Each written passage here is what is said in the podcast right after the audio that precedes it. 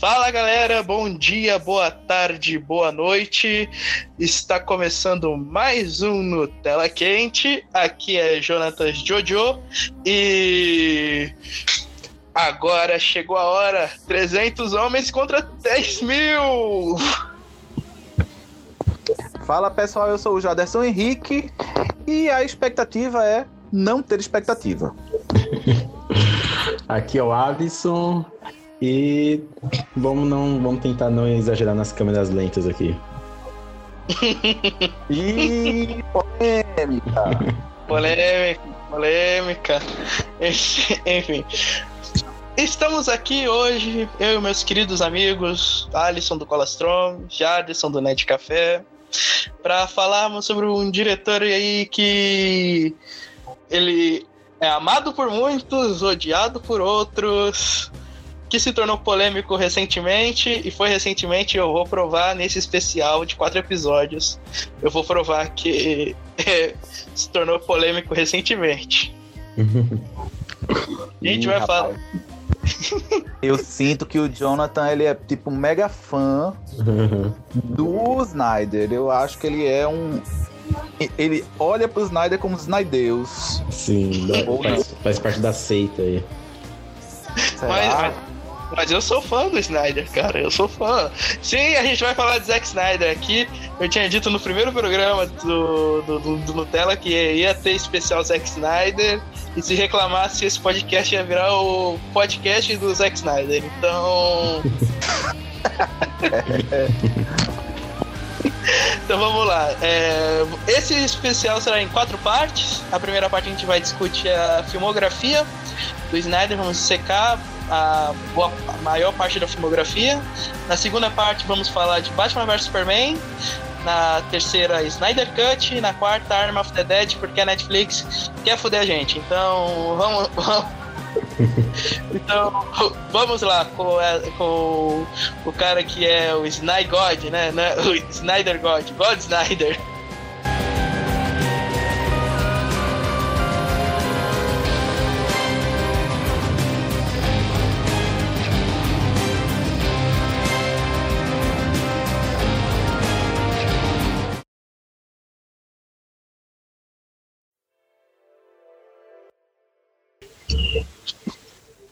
Pois é, o Deus tá aí. Fale, comece você defendendo o cara.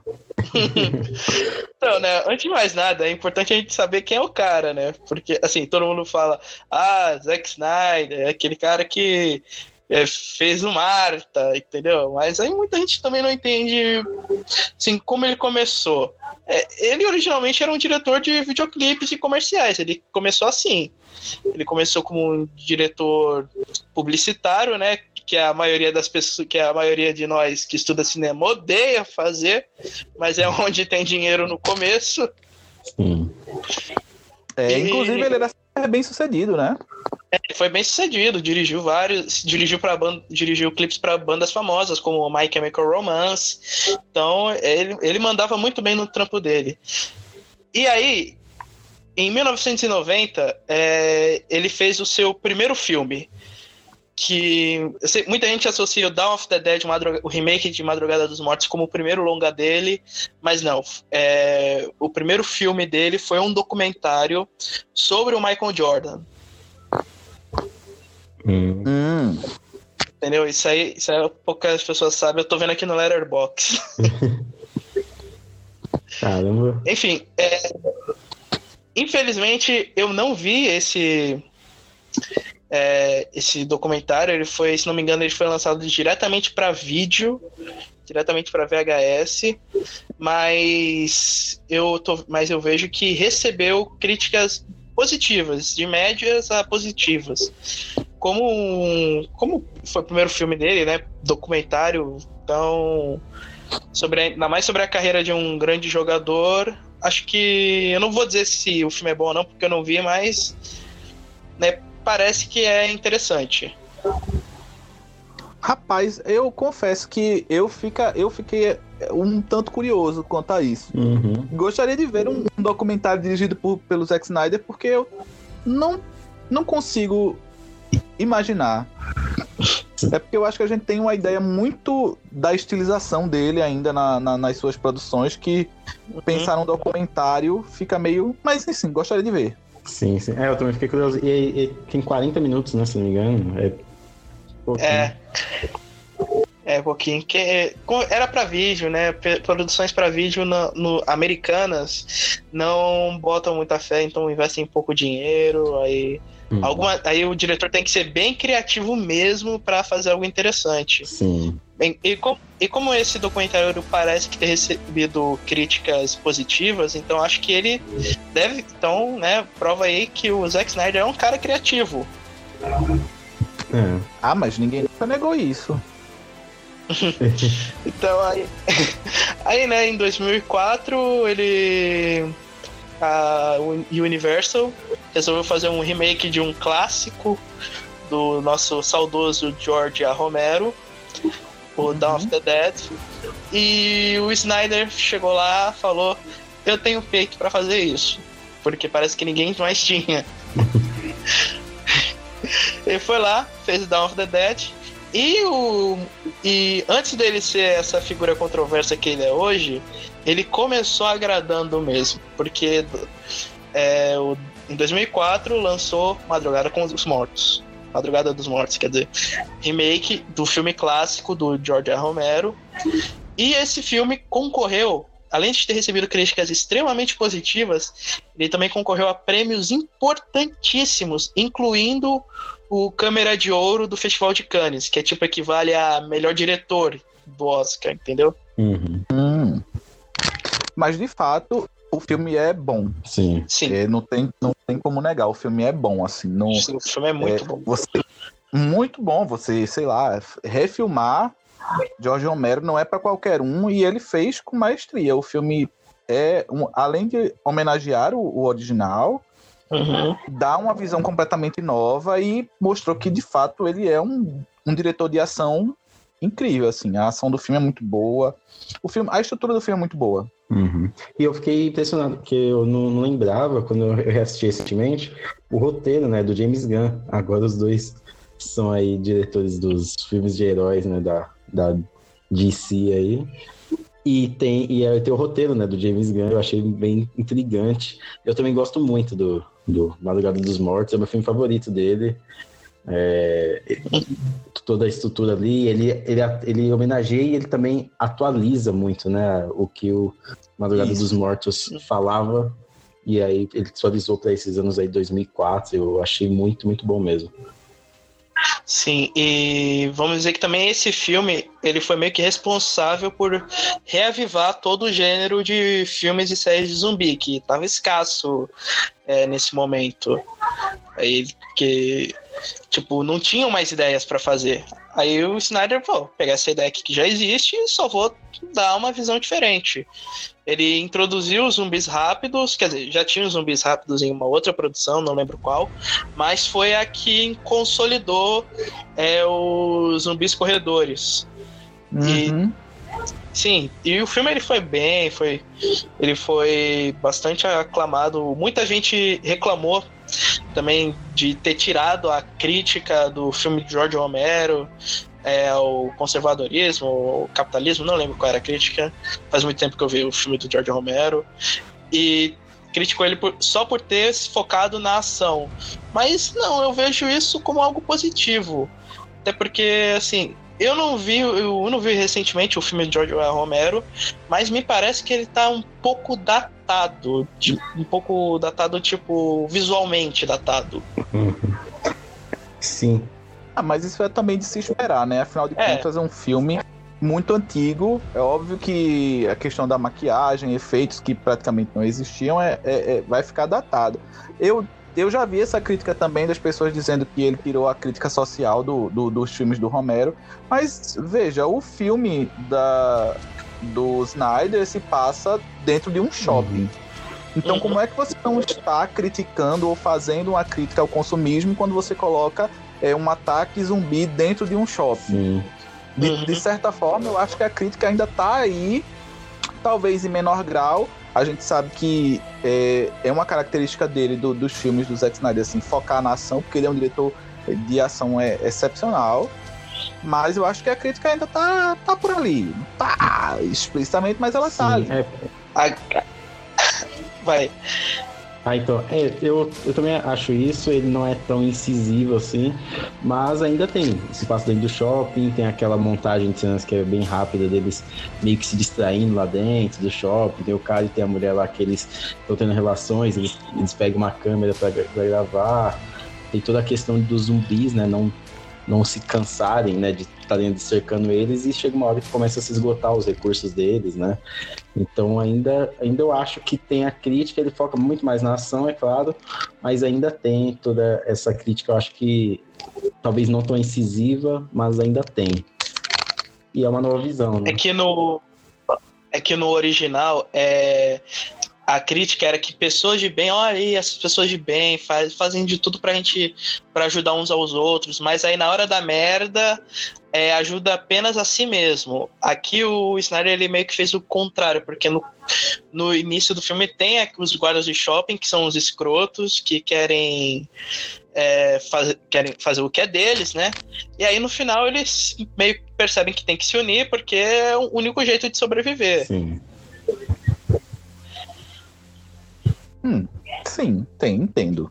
Uhum. A única coisa que eu não gosto tanto desse não, que eu não gosto de jeito nenhum desse filme é o pós-crédito dele. Uhum. Que o, o final, no final, o spoilers, tá? Spoilers, aqui pra quem não viu, sinto muito, mas aqui é podcast com spoilers. O, fi- o final eu acho muito maneiro, é, porque o interesse, o interesse amoroso da protagonista, ele é mordido. Aí ele não aí tipo, ele não pode ir pra ilha que eles estão tentando ir, né, Pra tentar se livrar. Aí eu acho, acho muito maneiro isso, é, eles indo e o cara ficando nessa incerteza, entendeu? Um futuro incerto pra eles. E aí vem o found footage, aquela montagem found footage mostrando o que que tá acontecendo lá dentro do barco, o que é que acontece lá dentro da ilha. Disso aí eu não consigo gostar de jeito nenhum. Eu gosto, gostei mais do final agonizante e incerto. Uhum. Sim. É, eu, acho que o Snyder pode dar uma pi- piruetada agora e colocar a protagonista aparecendo no Arm of the Dead. Eu super compraria ele fazendo essa coisa meio Shyamalan, sabe? Terminando a trilogia agora, fazendo uma trilogia dele. eu, eu acharia muito legal se ele fizesse uma conexão entre os dois filmes. Acho Eu adoraria, na verdade. É, mas o brinquedo não é dele. O Dawn of the Dead é da Universal. A menos que ele tenha comprado direito. Ah, sim, é. Não, não, e é Netflix, Netflix aí. Ela pi- pinga o dinheiro dela ali e aí o pessoal dá. Pior. Pior. Então tá. é, vamos lá. Notas pra Dawn of the Dead. Ah, eu dou uma nota. Lembrando que é em estrela, tá? Até Ah, em ci- estrelas? É, até 5. Até cinco eu daria quatro estrelas. Hum. É, eu dou quatro estrelas também. é, então estamos unânimes aqui, que é quatro estrelas pra mim também. Enfim, é, aí continuando, o Dawn of the Dead foi um sucesso, algo que ninguém esperava, como eu disse. É, concorreu também em festivais importantes, como o Festival de Cannes, né? né? E isso abriu a oportunidade para o Snyder ser chamado pelo estúdio que basicamente ia consolidar o nome dele na indústria. E A Warner queria adaptar uma graphic novel do Frank Miller e chamaram o cara. E o, o Snyder também nunca negou assim ser fã de quadrinhos, nunca negou o amor dele pe- pela nona arte. Então ele, ele pegou essa chance e fez o 300. Que foi o boom. É, que foi o boom. Lembrando que anos, entre anos 90 e anos 2000, estava tendo uma revolução é, de efeitos especiais com James Cameron e com James. Caralho, quem é que tá tocando isso aí? Sorry. É que tá chegando mensagens aqui. Começou a vibrar um monte. E eu não sei como parar. Enfim, né? é, tava tendo uma revolução de efeitos especiais entre os anos 90 e os anos 2000. James Cameron com Terminator 2 e Titanic, as irmãs Wachowski com Matrix, e o Zack Snyder fez parte dessa revolução de efeitos especiais é, por conta de 300 e Watchmen. É, não, não, não, há, não dá como negar que a estética usada em 300 ela é inovadora. Sim. Eu, eu gosto muito do, é. da, da, dessa representação dele, porque eu acho que ele já sabia que o que ele fizesse ali poderia ficar datado com o tempo, então ele aposta nessa coisa artificial conectada ao quadrinho, né, mesmo, essa coisa mais quadrinhesca, assim, e ele adota para ele e se torna assim, eu, eu acho que a maior marca do filme, é o maior trunfo do filme para mim é, é toda a estética mesmo, visual dele. Uhum. É, a gente sabe que o, o a Madrugada dos Mortos mostrou o, o Snyder para para o mundo inteiro e abriu as portas para que ele chegasse e eu acho que talvez ele conseguisse é, finalizar a sua visão estética nos filmes, né? É, ele tem uma visão muito particular. Eu não vejo, né, a, a, a, utilização, a estilização dele com aquela história da, da câmera lenta que é muito utilizada lá no, no 300, né? Que foi onde, onde surgiu o boom na verdade foi Matrix, mas assim, a, foi difundido ali na, na, no 300 e todo mundo começou a usar exacerbadamente. E eu não vejo nada muito inovador assim no, no em questão de criar, né, como o James Cameron criou, como as irmãs Wachowski criaram, mas ele criou uma identidade real, assim, ele tem uma, um, uma identidade visual muito particular que hoje em dia qualquer coisa que você vi. Tem como dizer, foi o Zack Snyder que fez. Uhum. Ou não foi o Zack Snyder que fez. Eu acho que o Liga da Justiça tá aí para provar isso, né? Porque essa versão aí do Joss Whedon era muito nítido quando mudava de uma cena para outra qual era a que tinha sido filmada pelo uhum. Zack Snyder. É, aguenta, segura o Liga da Justiça, que a gente vai chegar na, no, no Justice League. A gente vai chegar lá, tá? Tá, mas enfim, né? E esse filme ele foi uma revolução na indústria também, porque ele foi o primeiro filme mais 18 a passar da marca dos 100 milhões da bilheteria. Sim. E, né, então, tipo, foi uma adaptação bem sucedida, tipo, a maioria tinha medo de adaptar, tinha queria pôr, ah, vamos diminuir um pouco a violência, vamos, sei lá, fazer é, botar final feliz, né? Porque diz que o público gosta, né? Porque claramente o produtor não entende o que o público quer. Pois é, bicho, ele, ele conseguiu, de fato, estilizar a violência, assim, é uma violência gráfica que é bonita de ver, é, é, é muito louco isso, né? Você, porque ele, a violência de 300 ela é bonita de ver. É, eu acho que talvez 300 tenha marcado por muitas coisas, né? De você adaptar é, quadrinhos e, e, adaptar quadrinhos assim, de uma maneira muito fiel. É possível, sim, porque praticamente o filme é uma cópia né, do, do que o Frank Miller desenhou ali. E uhum. é, eu acho incrível, eu gosto muito. Sou suspeito a falar porque eu adoro 300. eu, eu também. E é, e é, engraçado porque você vê, por exemplo, que lançaram o, a, a sequência né, depois e eles tentam trazer todo esse estilo do Zack Snyder, só que não, não funciona tanto, né?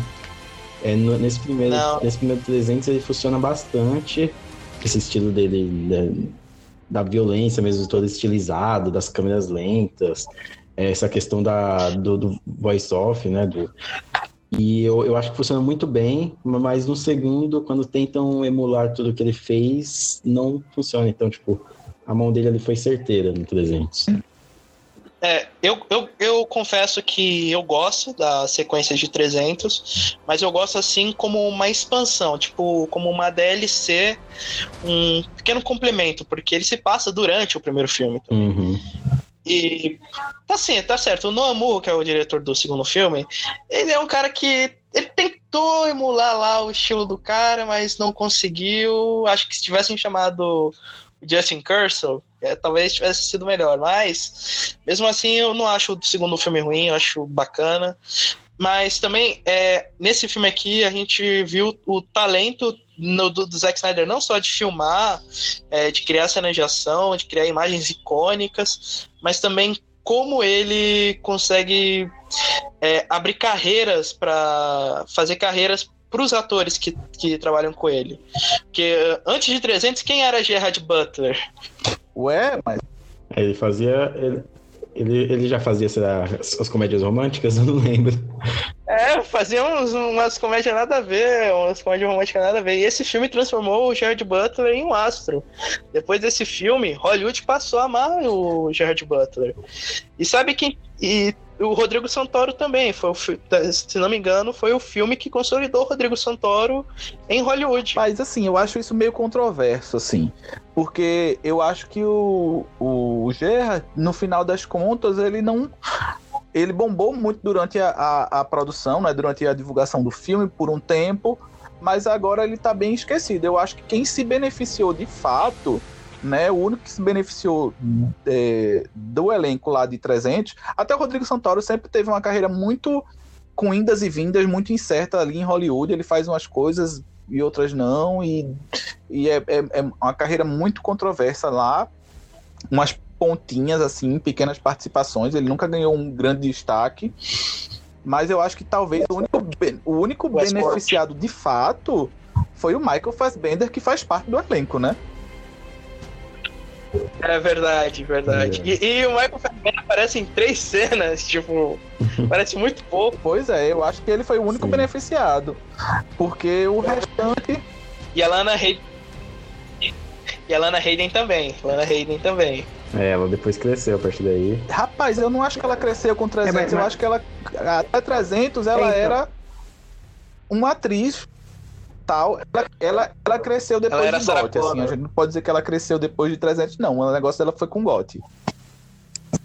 Sim, eu, eu acho que nenhum não. desses atores cresceram exatamente com 300, mas para algum deles eu acho que foi o, o, início ali, sabe, tipo, onde eles começaram a ser vistos igual o Michael Fassbender mesmo. Foi onde ele uhum. começou a ser visto, mas eu acho que não foi onde nenhum explodiu, assim, é. tipo, ficou na boca do povo. Sim, e vamos, vamos ver. Mas também tem o David Wehan, que é o Faramir. O Faramir tá pois nesse é, filme inclusive também. Hum. afundou a carreira dele, né? Porque ele tinha acabado de sair do, ele tinha acabado de sair de seus anéis, tava bombadíssimo e foi fazer 300 e depois tava fazendo o quê? Acho que talvez Punho de Ferro. É, depois tava no fim. Ele fez Punho de Ferro. Depois tava no fim de carreira, não sei, eu acho que ele fez é, aquele. Não. Ele fez filme bom, ele fez filme bom depois. Fez Lion. É, fez Lion, exatamente. Fez inimigos públicos é. também.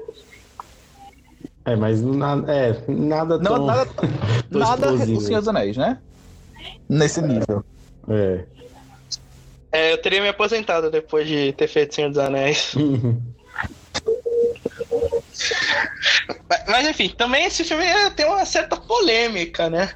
Tem uma polêmica aí que pra mim não faz sentido nenhum.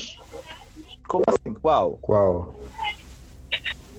É que, assim, é, alguns, é, alguns brasileiros, eu não, eu não vou dizer não vou dizer quem, mas são apoiadores de um certo presidente atual aí, de um certo político ah. famoso, que usam esse que, usam esse, que usaram esse filme é, como símbolo. Hum. Então, por conta disso, 300 ganhou a fama de ser um é. filme meio de ser um filme meio fascista. O que eu acho que não faz sentido nenhum, porque assim, é, principalmente para masculinidade. Cara, é, realmente é muito hétero mesmo, um monte de homem suado, cheio de óleo de peroba, musculosos, que só vestem uma capa vermelha e uma tanguinha enfiada no rabo. É muito hétero mesmo. Como é que eu nunca tinha pensado nisso? Minha gente, mas é, foi bem fenomenal. Inclusive, eu acho que depois de 300, assim, o que, o que houve de fantasias de carnaval, todo mundo se fantasiando de, de, de 300, bombou real. É porque só precisa da cueca, porra. Só porque, só porque precisa da cueca. Não precisa de é, mais precisa nada. de um capacete, uma lança, uma capa. E tá, tá ótimo. Não, você pode ir de ateniense. Os atenienses eles não usam capa, eles usam só a cueca. É, eu, eu acho que talvez o maior problema é que você tem que estar com o corpo em dias, né? Porque um espartano não pode estar fora acima do peso, com o bucho quebrado, que aí já não tá, já ia ser jogado do penhasco ali no nascer. Igual aquele Como não? Você não, Você você não assistiu Espartalhões? É, era isso que eu ia falar. Putz, pesados espartalhões.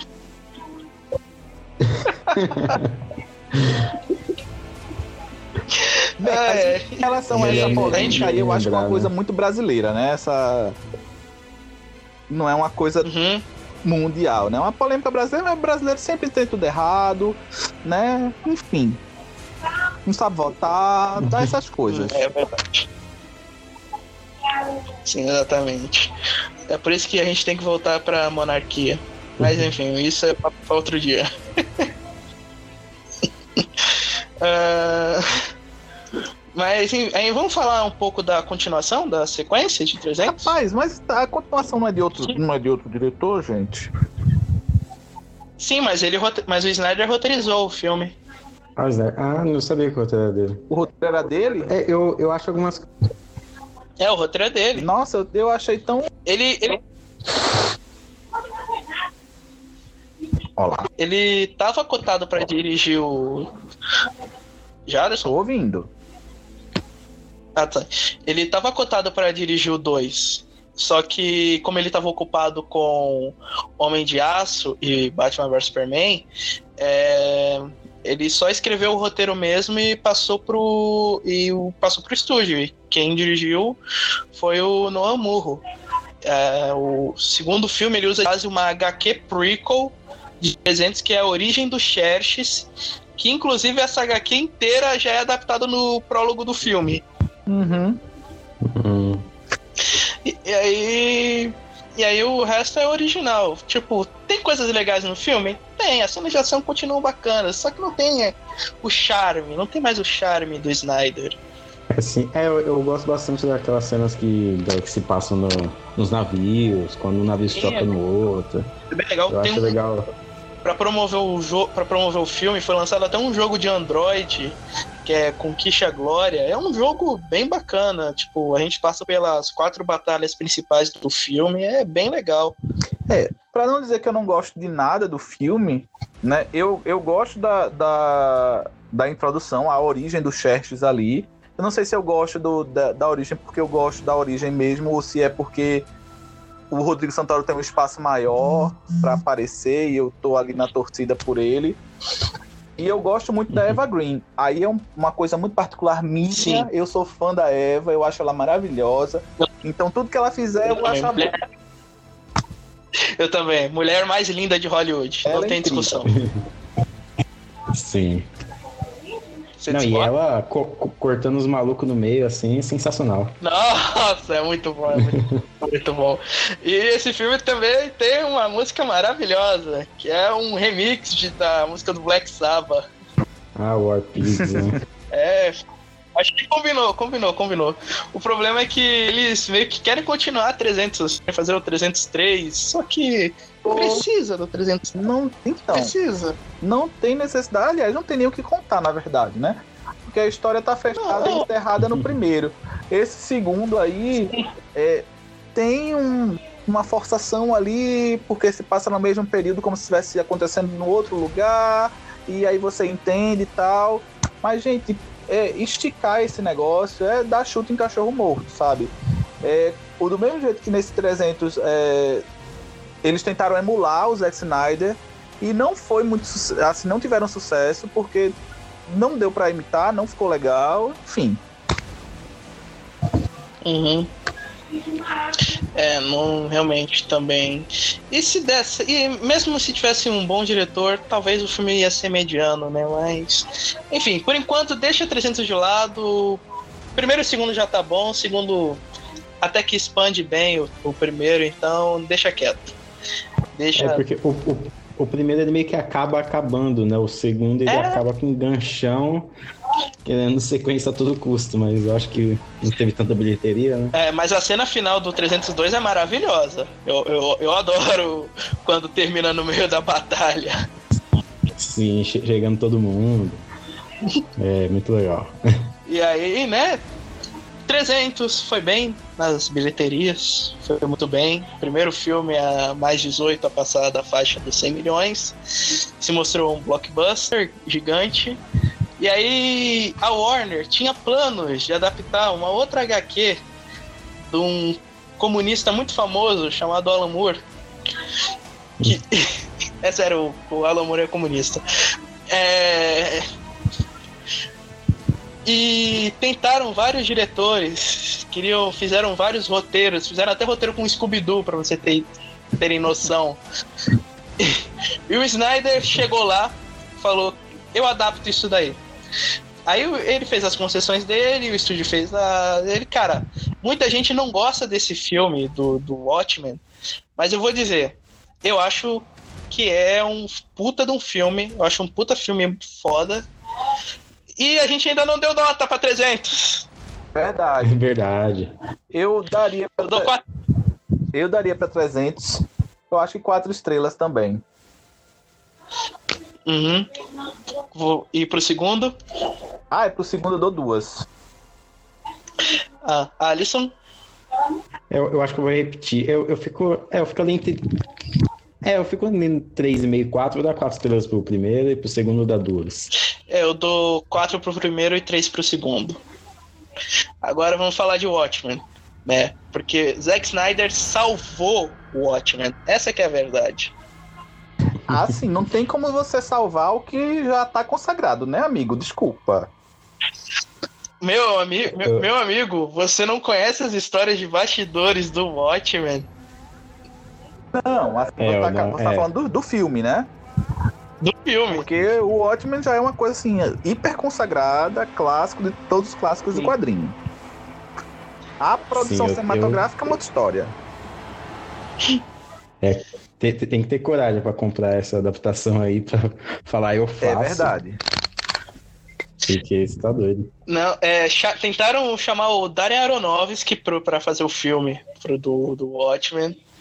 É, ele, já tenta, ele já tinha tentado fazer o, o, o Batman antes, o Aronofsky.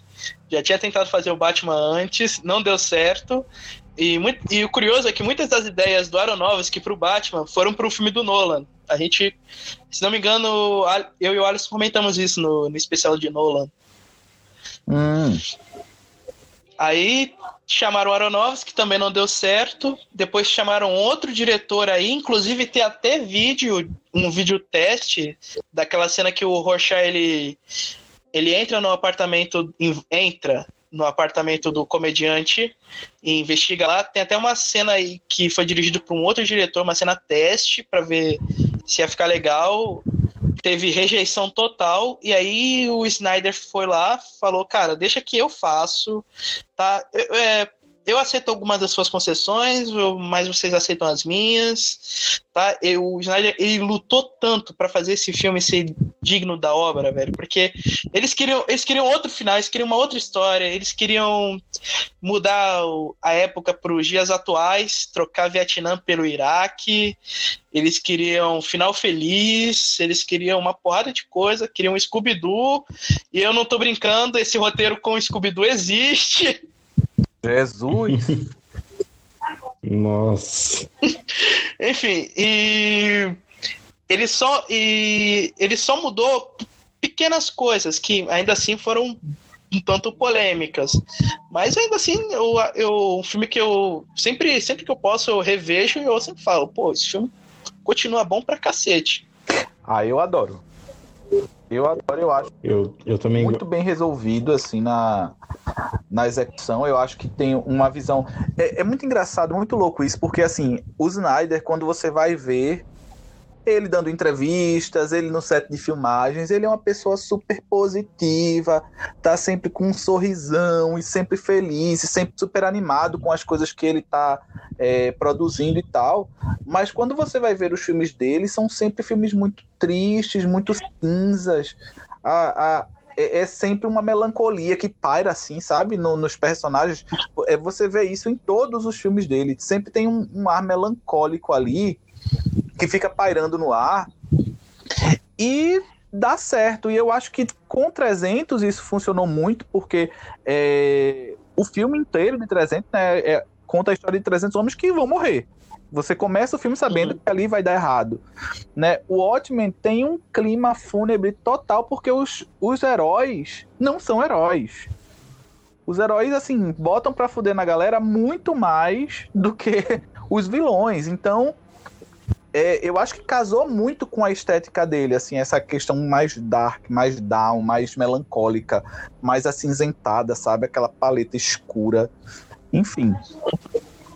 Sim, sim. Também tem muita gente que não gosta desse filme. É, quer dizer, não, não é. Não, desculpa, não, não, era isso que eu quis dizer. É, eu acho que também o Watchmen ele é o filme certo lançado na época errada. Porque quando ele foi lançado era 2009. Tipo, o cinema de super-herói tipo, ainda estava em ascensão. Ainda, tipo, a Marvel tinha acabado de lançar o primeiro Homem de Ferro e o Incrível Hulk. Uhum. O, o Nolan, o, o Batman, o Cavaleiro das Trevas, tipo, ainda tava no comecinho, ainda tava engatinhando o cinema de super-herói. Eu acho que se esse filme fosse lançado nos dias de hoje, com o cinema de super-herói no auge, é, eu acho que ele seria aclamado como o melhor filme de super-herói de todos os tempos, ou não. É, eu acho que ele também se deu muito bem, né? Assim, esse filme uhum. não foi um fracasso total, apesar de algumas pessoas reclamarem de uma coisa, de outra, ele foi super bem recebido, teve uma bilheteria pela bem expressiva também. Não, não, foi bem recebido pela crítica, mas na bilheteria ele foi um fracasso. Foi? Foi. Ele custou, se não me engano, em, em torno de 120 milhões e faturou 180 milhões. Nossa. É, se fosse agora, ele, ele teria muito mais visibilidade, mais sucesso. Principalmente se se lançasse nessa cauda depois aí da, da série, né, do Watchmen. Uhum. E é num tempo que o pessoal tá tão assim.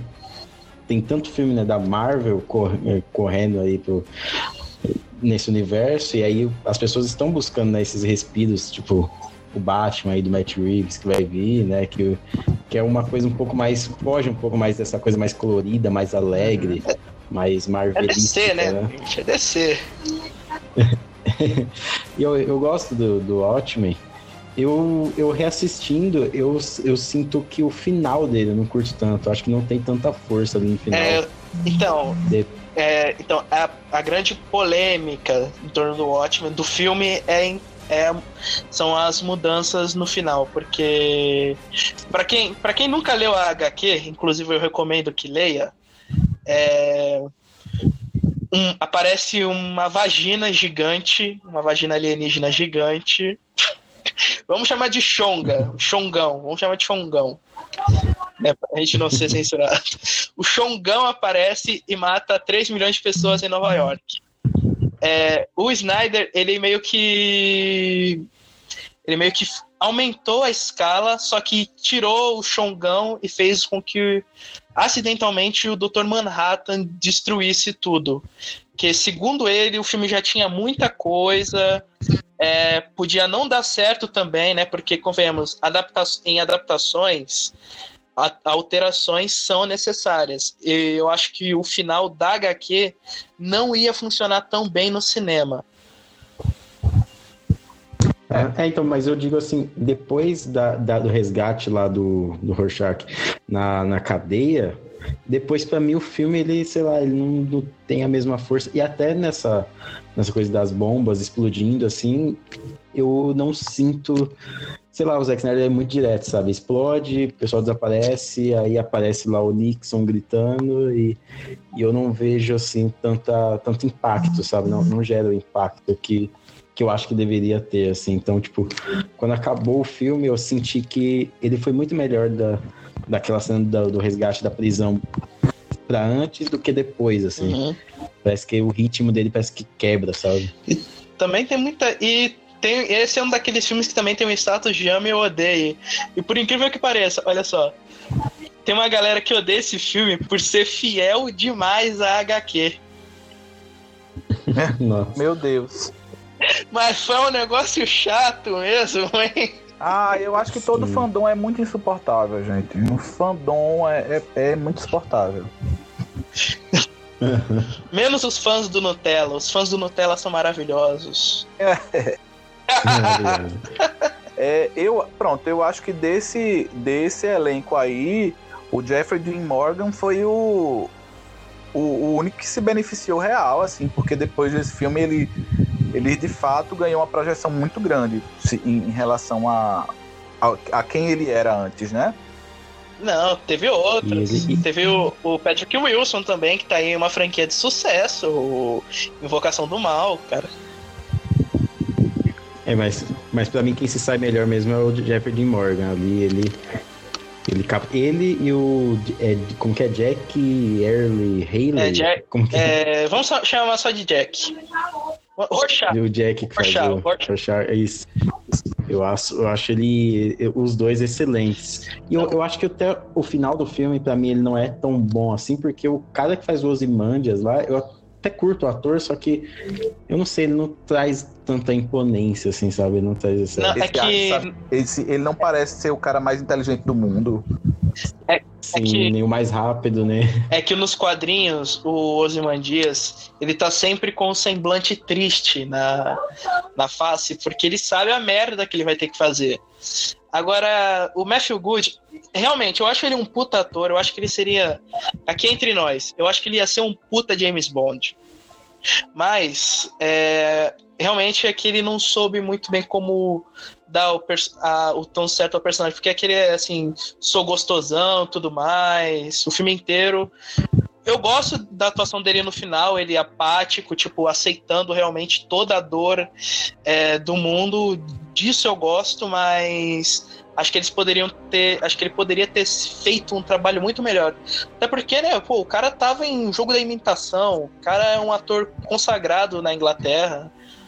Então. Uhum. É, então, mas aí nesse, nesse quesito aí de desenvolvimento de personagem, de melhores interpretações, aí eu acho que talvez seja um problema do Snyder.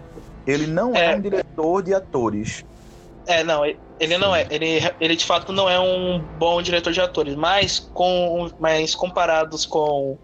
Não vou citar aqui o, o nome, David Ayer, é, ele tem uma faca muito mais precisa do que a, alguns outros diretores que não são bons em dirigir atores, como o Nolan, ah. por exemplo. Sim, não, eu acho que ele, ele tem uma, ele tem, ele consegue alguma coisa, mas eu não acho que ele consegue dirigir bem os atores. Ele, é um, ele não é um diretor de, ele não consegue extrair o melhor dos atores. É um ele, assim, ele confia. Ele, eu, eu em, várias, em algumas entrevistas, acho que eu vi em alguma entrevista, não, não do Snyder, mas de um outro diretor aí que ele que é ator também, ele fala que ele gosta de confiar nos atores, ele confia nos atores para entregar um trabalho, porque ele gosta quando os diretores confiam nele.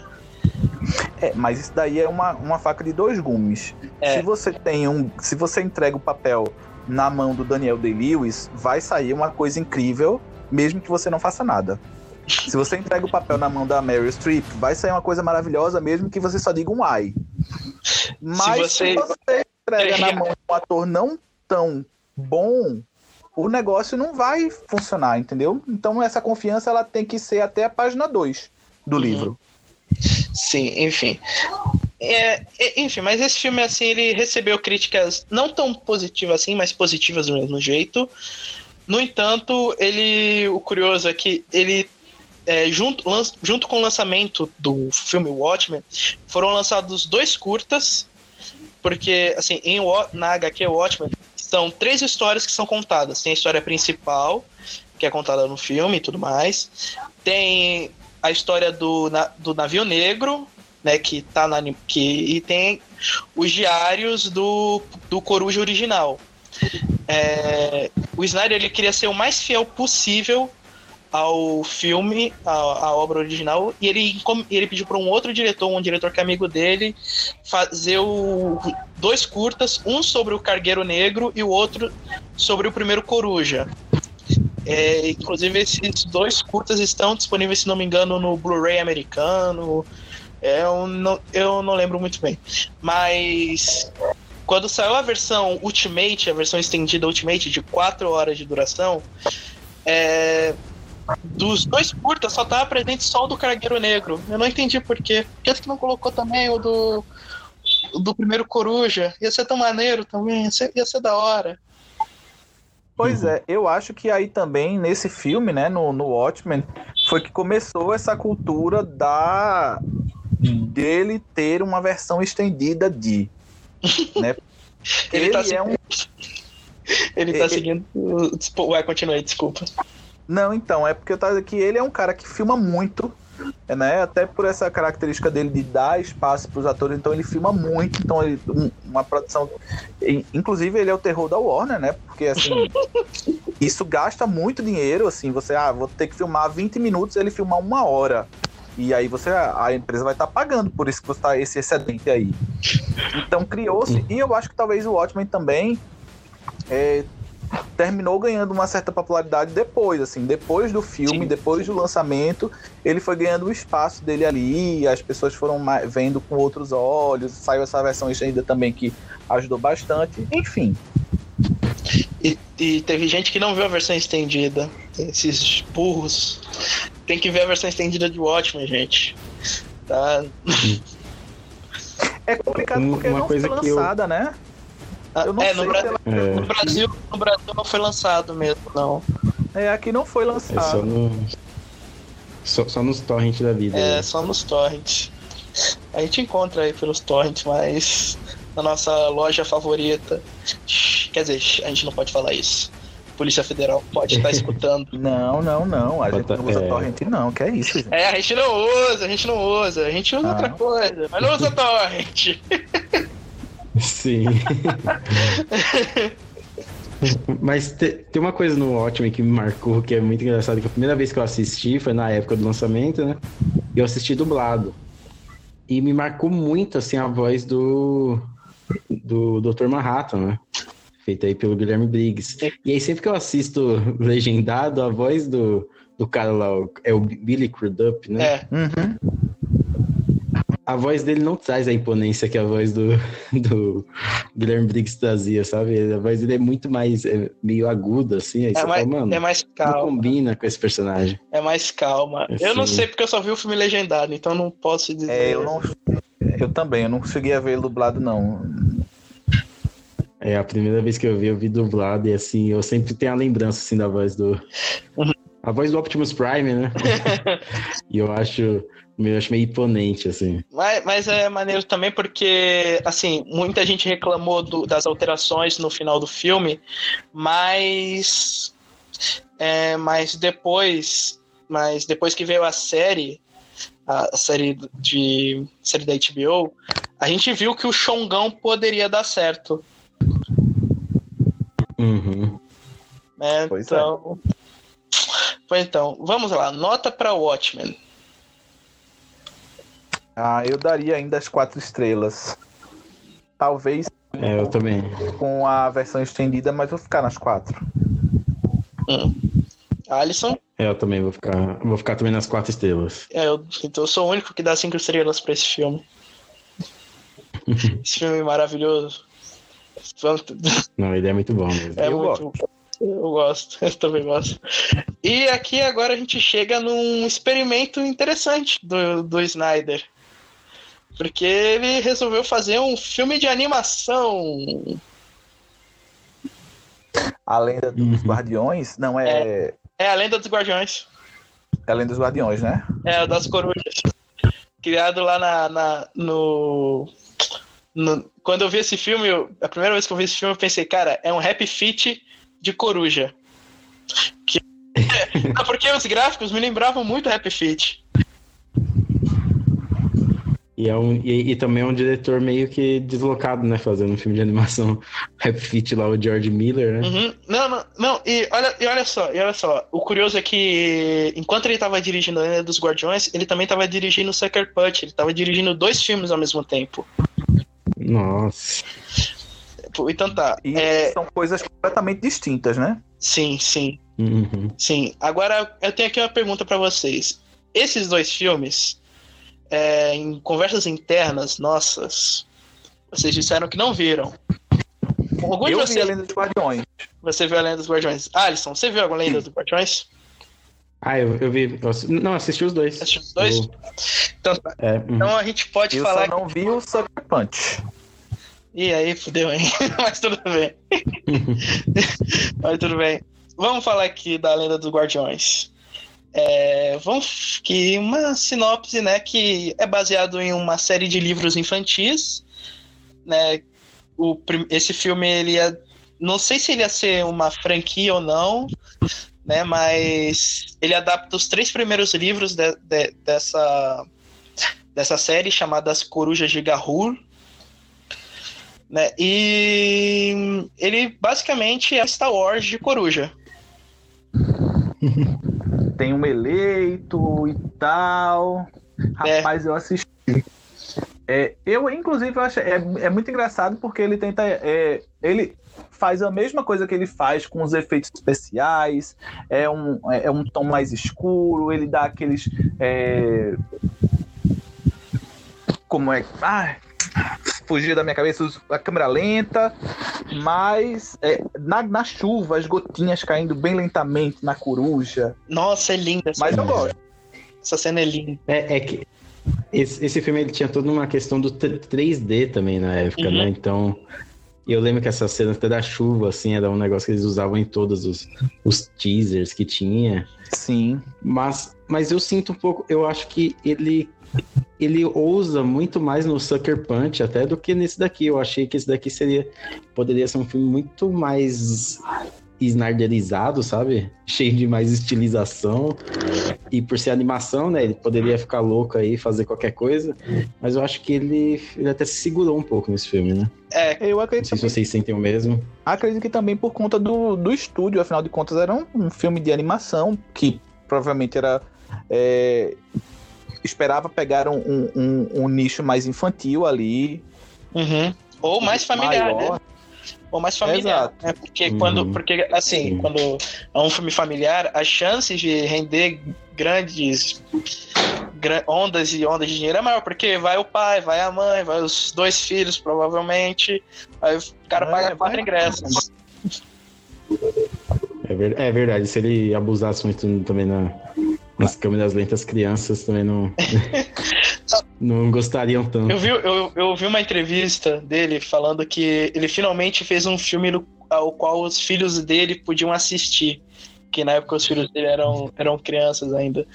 E, e, velho, eu vou dizer assim, na época que eu assisti, eu, eu também era criança, e, foi, e eu digo que foi uma das melhores animações que eu assisti no, naquela época. Continua sendo uma das melhores, uma das melhores animações da, que eu assisti até hoje. Olha, eu gosto bastante desse filme também. É, eu acho que não tem nenhum filme, quer dizer, com exceção da última Liga da Justiça, né? Uhum. que eu não Uhum. gosto de fato, que, na- que eu não gosto justamente porque nem é dele. Mas é, eu gosto, geralmente eu gosto. Eu acho que os filmes dele são muito bem resolvidos em si, visualmente são muito bonitos. Assim, ele é um diretor muito visual e aí é, aquela coisa de encher os olhos, né? De você encher a tela com, com imagens muito bonitas e Uhum. tal. E as histórias são sempre bem competentes. Nunca fica assim. Não vi o Sucker Punch assim, porque dizem que é bem bobo. Mas Sim. É, então, esse, esse daqui, eu, por ser uma. Eu não sei se é porque eu já tinha assistido quando era mais jovem, ou não sei se é porque é filme de animação, tem aquela coisa meio clichê, mas reassistindo, eu achei ele muito.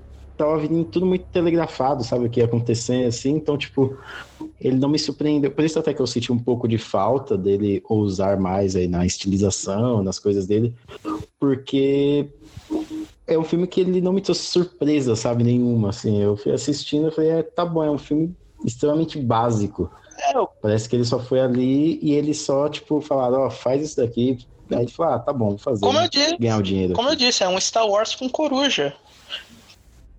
Sim. É aquela Tá coisa que a dizendo- história já pronta, já. você tá dizendo que Star Wars é básico, é isso? O primeiro Star Wars é bem básico. É verdade. Eu acho que. Eu, na, minha, na minha opinião, assim, é, eu acho que não importa às vezes o quão básica é a história, mas sim como é. você consegue contar ela, né? Sim. a gente, uhum. a gente precisa levar em consideração, por exemplo, que Senhor dos Anéis é a, a, a, a história central é a junção dos povos, né, em prol de um bem comum. É isso que é a não. história do Senhor dos Anéis. A história do Senhor dos Anéis é um grupo de pessoas que estão saindo do ponto A para chegar no ponto B. E é maravilhoso. Na verdade, e é maravilhoso. Na verdade, é, então, é, é a união de povos em prol de um bem comum. É isso, juntar pessoas ali para ir de um lugar para o outro e em prol de um benefício para todos, de uma coisa só. E é uma coisa uhum. simples, mas como você conta isso é que faz a diferença. Eu acho que, Sim. apesar de. Eu, eu, também assisti A Lenda dos Guardiões, que eu não, eu não era criança mais, e achei bem competente. Talvez tenha. É, isso seja uma questão de você não ir com expectativas, né? Eu não fui ver o filme esperando muita coisa. Eu fui para ver um filme para ver um filme, sem esperar muito. E achei bem, bem legal, bem competente. Eu acho que talvez quando você cria muita expectativa para ver alguma coisa, ou você espera muito que seja diferente, aí dá meio ruim a Zeda, o doce, enfim. Uhum. É, então, é, é, que o que me parece às vezes é igual, a gente tava falando do que a gente olha pro filme dele e sabe que é dele. Uhum. Isso. Aqui, muitas vezes eu não sentia isso, eu sentia muito genérico, assim. E aí, existem algumas cenas pontuais que ele consegue imprimir o estilo dele, mas no geral eu só achei o filme é legal, bobinho ali pra acompanhar com uma criança. Sério? Você achou assim que não tem a pegada do Snyder? Eu achei bem Snydão mesmo, tipo. achei bem, realmente bem, bem Snydão, principalmente na, na, na, cena da guerra, na cena da guerra final, lá que tá as corujas hum, reais com as corujas rebeldes. Poxa, eu acho aquela cena tão bonita também. Ah, sim, é. Não, então, em cenas pontuais eu até consegue, mas a, a, ali quando a corujinha chega para derrotar o chefão ali, o líder lá das todas as corujas. Eu, eu acho, dá para reconhecer ali, só que no total assim o filme é bem bem genérico para mim, não sei. Uma coisa que eu, é legal. Eu, uma coisa que eu gosto muito desse filme é o design de personagens. Porque assim, é, como eu falei, são corujas, mas as corujas, assim, que são alto nível, tipo o rei lá, o rei que é uma coruja branca, ou o vilão, que é um meio deformado, velho, eles exibem uma imponência tão grande que assim, eu tento, eu tento lembrar assim, cara, os filmes, né, tipo, tirando as animações japonesas, é, que outro filme de animação eu lembro de ver um vilão ou um, um rei tão imponente assim? Eu não consigo lembrar. Então, assim, em caráter, design de personagens eu acho muito bom, a, a estética é muito boa, tem um alívio cômico também que é muito que é interessante do Snyder usar, porque normalmente não tem alívio cômico nos filmes dele. Não tem. Não tem, então é, eu acho que foi um experimento interessante dele, dele tentar fazer uma animação, ainda mais porque ele tava fazendo esse filme enquanto tava dirigindo outro. Ele tá, tipo, ao mesmo tempo. Uhum. É, então, eu gosto, né? Eu, eu acho Além dos Guardiões bem, bem legal. Eu não acho. Também, também não. Vamos pra nota? Vamos para a nota. Vamos lá. Eu. É... Vai, Jarderson. Eu daria ainda para Além dos Guardiões quatro estrelas. Tô muito bondoso com o Snyder. Alisson. Eu, já eu, esse daqui eu acho que é o filme que eu menos gosto dele. Eu daria duas estrelas. Eu vou. Quer dizer, eu dou duas estrelas. Eu vou com o Jaderson, dou quatro estrelas. Eu ainda acho que é uma puta animação legal. Acho que e, envelheceu bem, né, cara? Envelheceu muito bem. É. Então agora vamos para o seu pro primeiro filme original do cara, que esse sim, esse sim dividiu. Esse sim dividiu a galera na época do lançamento. Hoje em, dia, hoje em dia ele já é cult, hoje em dia é um filme cult, mas. Mas na época ele dividiu. Sim. Não, até é, recentemente até comentado disso num grupo no WhatsApp, e aí o cara falou assim: ah, não, Sucker Punch é Zack Snyder só, só na zoeira, só, só despreocupado na zoeira. E eu acho que é isso mesmo, o cara, aquele despirocou é, total. E eu, eu curto o resultado final. Eu gosto. Eu gosto. É basicamente assim, para quem não. Pra quem não viu Sucker Punch, ou provavelmente já deve ter ouvido falar, é sobre a, uma garota, Emily Browning, né? A Baby Doll, o melhor nome de personagem feminina, pijama. é, ela tem um padrasto malvado, né? Que a, a, a, mãe morre, e é um padrasto que tenta abusar dela e da irmã. E, e ela mata a irmã por sem querer, tentando matar o padrasto, o padrasto ela vai internada, e ela cria um mundo imaginário para que ela possa suportar essa dor. Pelo menos essa é a minha interpretação. Porque Sucker Punch eu acho que é um filme muito abstrato, de certa forma. Uhum. É, eu, eu acho que eu não posso opinar. É. Sim. Tô bem e, Glória Pires aqui. E, e, aqui o Snyder faz uma coisa que ele fez muito bem no Watchmen, que é esses prólogos, né, no uhum. começo, que ele resume muito essa ali já a história do começo, ele já estabelece aquele mundo do filme em um prólogo ali com uma música de fundo. E, e nesse filme inteiro, na verdade, eu acho que ele utiliza muito bem as músicas uhum. mesmo, né? Embaladas, as músicas são muito bem encaixadas na, nas cenas de ação. É uma coisa não é, não é igual, sei lá, Baby Driver da vida, Ô, né? Sou... Não é, não é aquela coisa si sincronizada. Ah, tá. Sim, não é sincronizado, mas é uma coisa que encaixa muito bem. Ele parece que ele pensou já na cena mas, com a música. É mais sabe? tipo o James Gunn com Guardiões da Galáxia.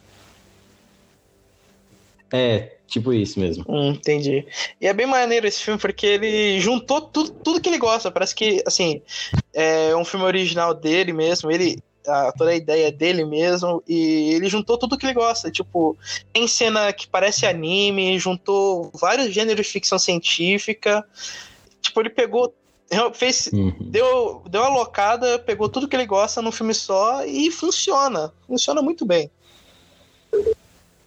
É, eu também eu acho que funciona. Tem muita gente que critica bastante o filme, mas eu acho que, igual é, o cara falou da zoeira, né? Eu acho que a uhum. zoeira é é muito boa. E, e aqui é, é, ele, ele viaja na, na estilização dele, né, nos efeitos exagerados. E aqui funciona, não, eu acho que não. é muito legal. É aquela, aquele filme que você coloca e, e, e aqueles E são ele. efeitos que, envelhe, que envelheceram, cara, muito bem. Esse filme, diferente, ó, um, um, blockbuster, normalmente ele custa entre 100 a 150 milhões. Esse filme custou 80 milhões só. E olha, o que, e olha os efeitos especiais. Uhum. Sim. É, então, porque ele, ele adota mesmo essa coisa bem, bem lúdica mesmo, né? De uma coisa bem artificial, de sonho é, mesmo, né, e... né? Uma... Não, e sem uma... falar que ele é um cara que sabe como lidar, como é, lidar com o orçamento que ele tem. Que, tipo, também não adianta nada, uhum. assim, você, por exemplo, aqui, vou pegar que, que eu tenho que custa 200 milhões de dólares, mas eu não sei como usar ele nos efeitos especiais, não sei administrar muito bem, então vai sair um resultado meio tosco, tipo, como é o caso lá do, do filme mais recente do Ang Lee, o, o Projeto Gemini, que tem, que tem um... Que, é, hum, que, cujo final, a cena final, o efeito é bem, é bem terrível, é terrível. É terrível. No, no, resto do filme é maravilhoso, mas no final é terrível. Parece que ele realmente não soube administrar bem a grana dele. Sim. É, aqui. E é muito legal que ele, igual você falou, né? Ele traz essa questão do anime, né? Como a menina ela meio que se transporta para outro mundo, né? Durante as danças. E usa é, uma katana. É. Dá pra ser mais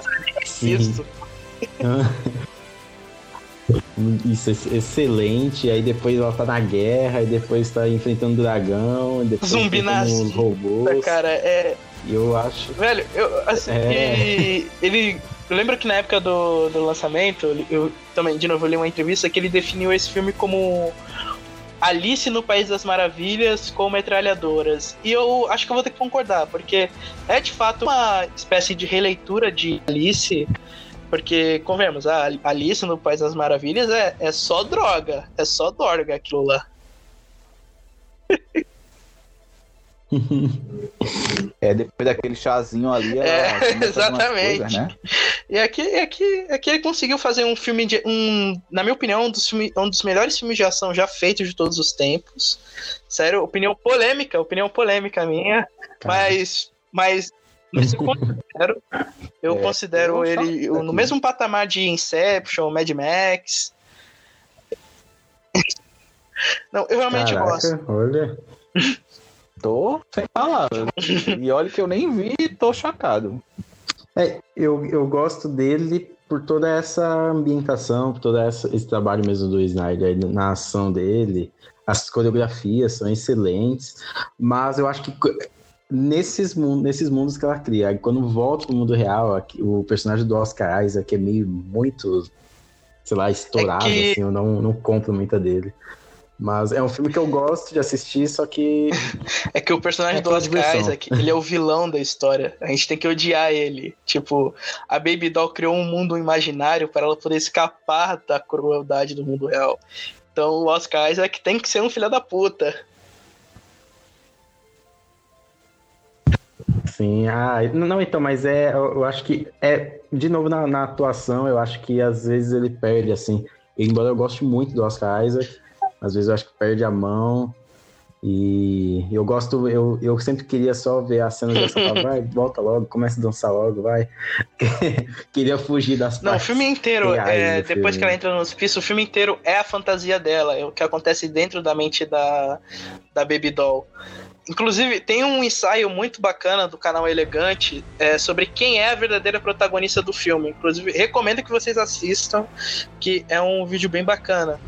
É, nesse filme, na época do lançamento, ele foi realmente massacrado, tipo, pela crítica, pelo público, mas é, ele foi ganhando visibilidade ao longo dos tempos e mas mesmo ele sendo um filme massacrado, ele é um item especial dos filmes que não vão muito bem nas críticas.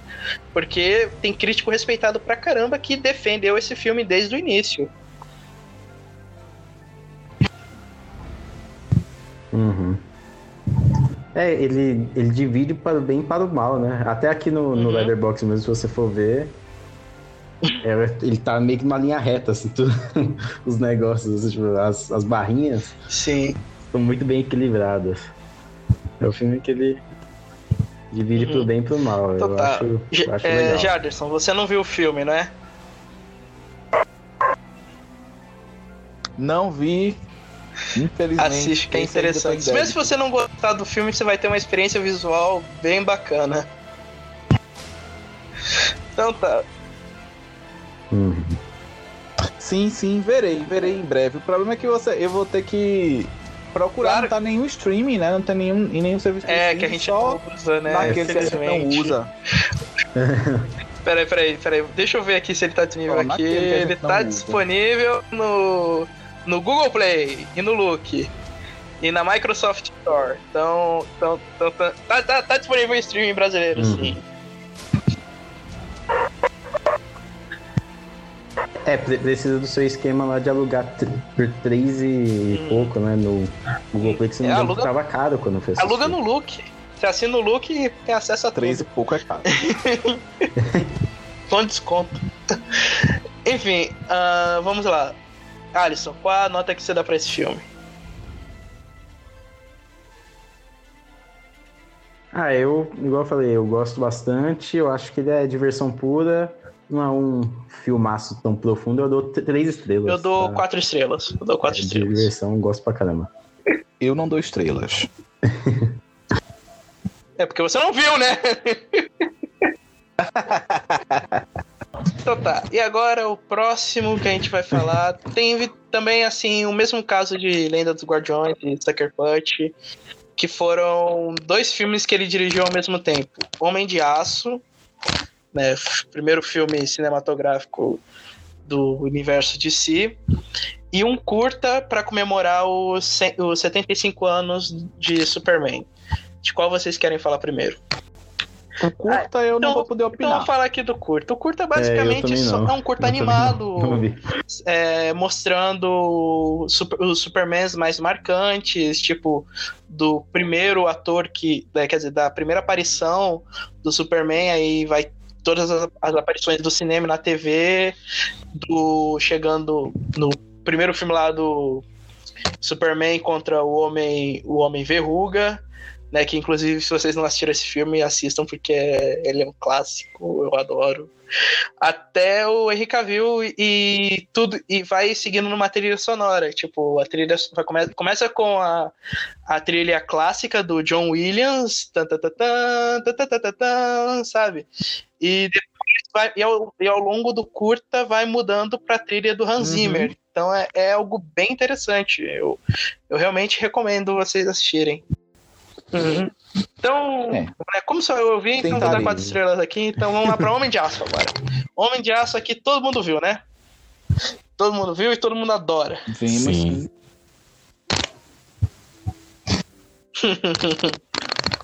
Rapaz, eu gosto bastante, eu não vou mentir, não. Eu também. É um, é um dos meus favoritos sim, do Snyder, Eu acho. É, antes de mais nada, a gente tem que contextualizar, é, não a sinopse, assim, contextualizar o filme, porque teve o Christopher Reeve, né, que até hoje é o melhor Superman, isso, e disso, e disso é, é inquestionável, é quase unânime isso. É, aí o Christopher Reeve, né, teve uma despedida amarga com o quarto filme, que é uma merda mas que eu tenho um apego emocional porque eu via muito quando era criança. Enfim, aí fizeram uma continuação. O Brian Singer dirigiu Superman Returns, que foi o primeiro filme que eu vi no cinema, e inclusive é um filme que eu guardo com carinho até hoje. Só que ele não foi muito bem nas bilheterias. Aí eles.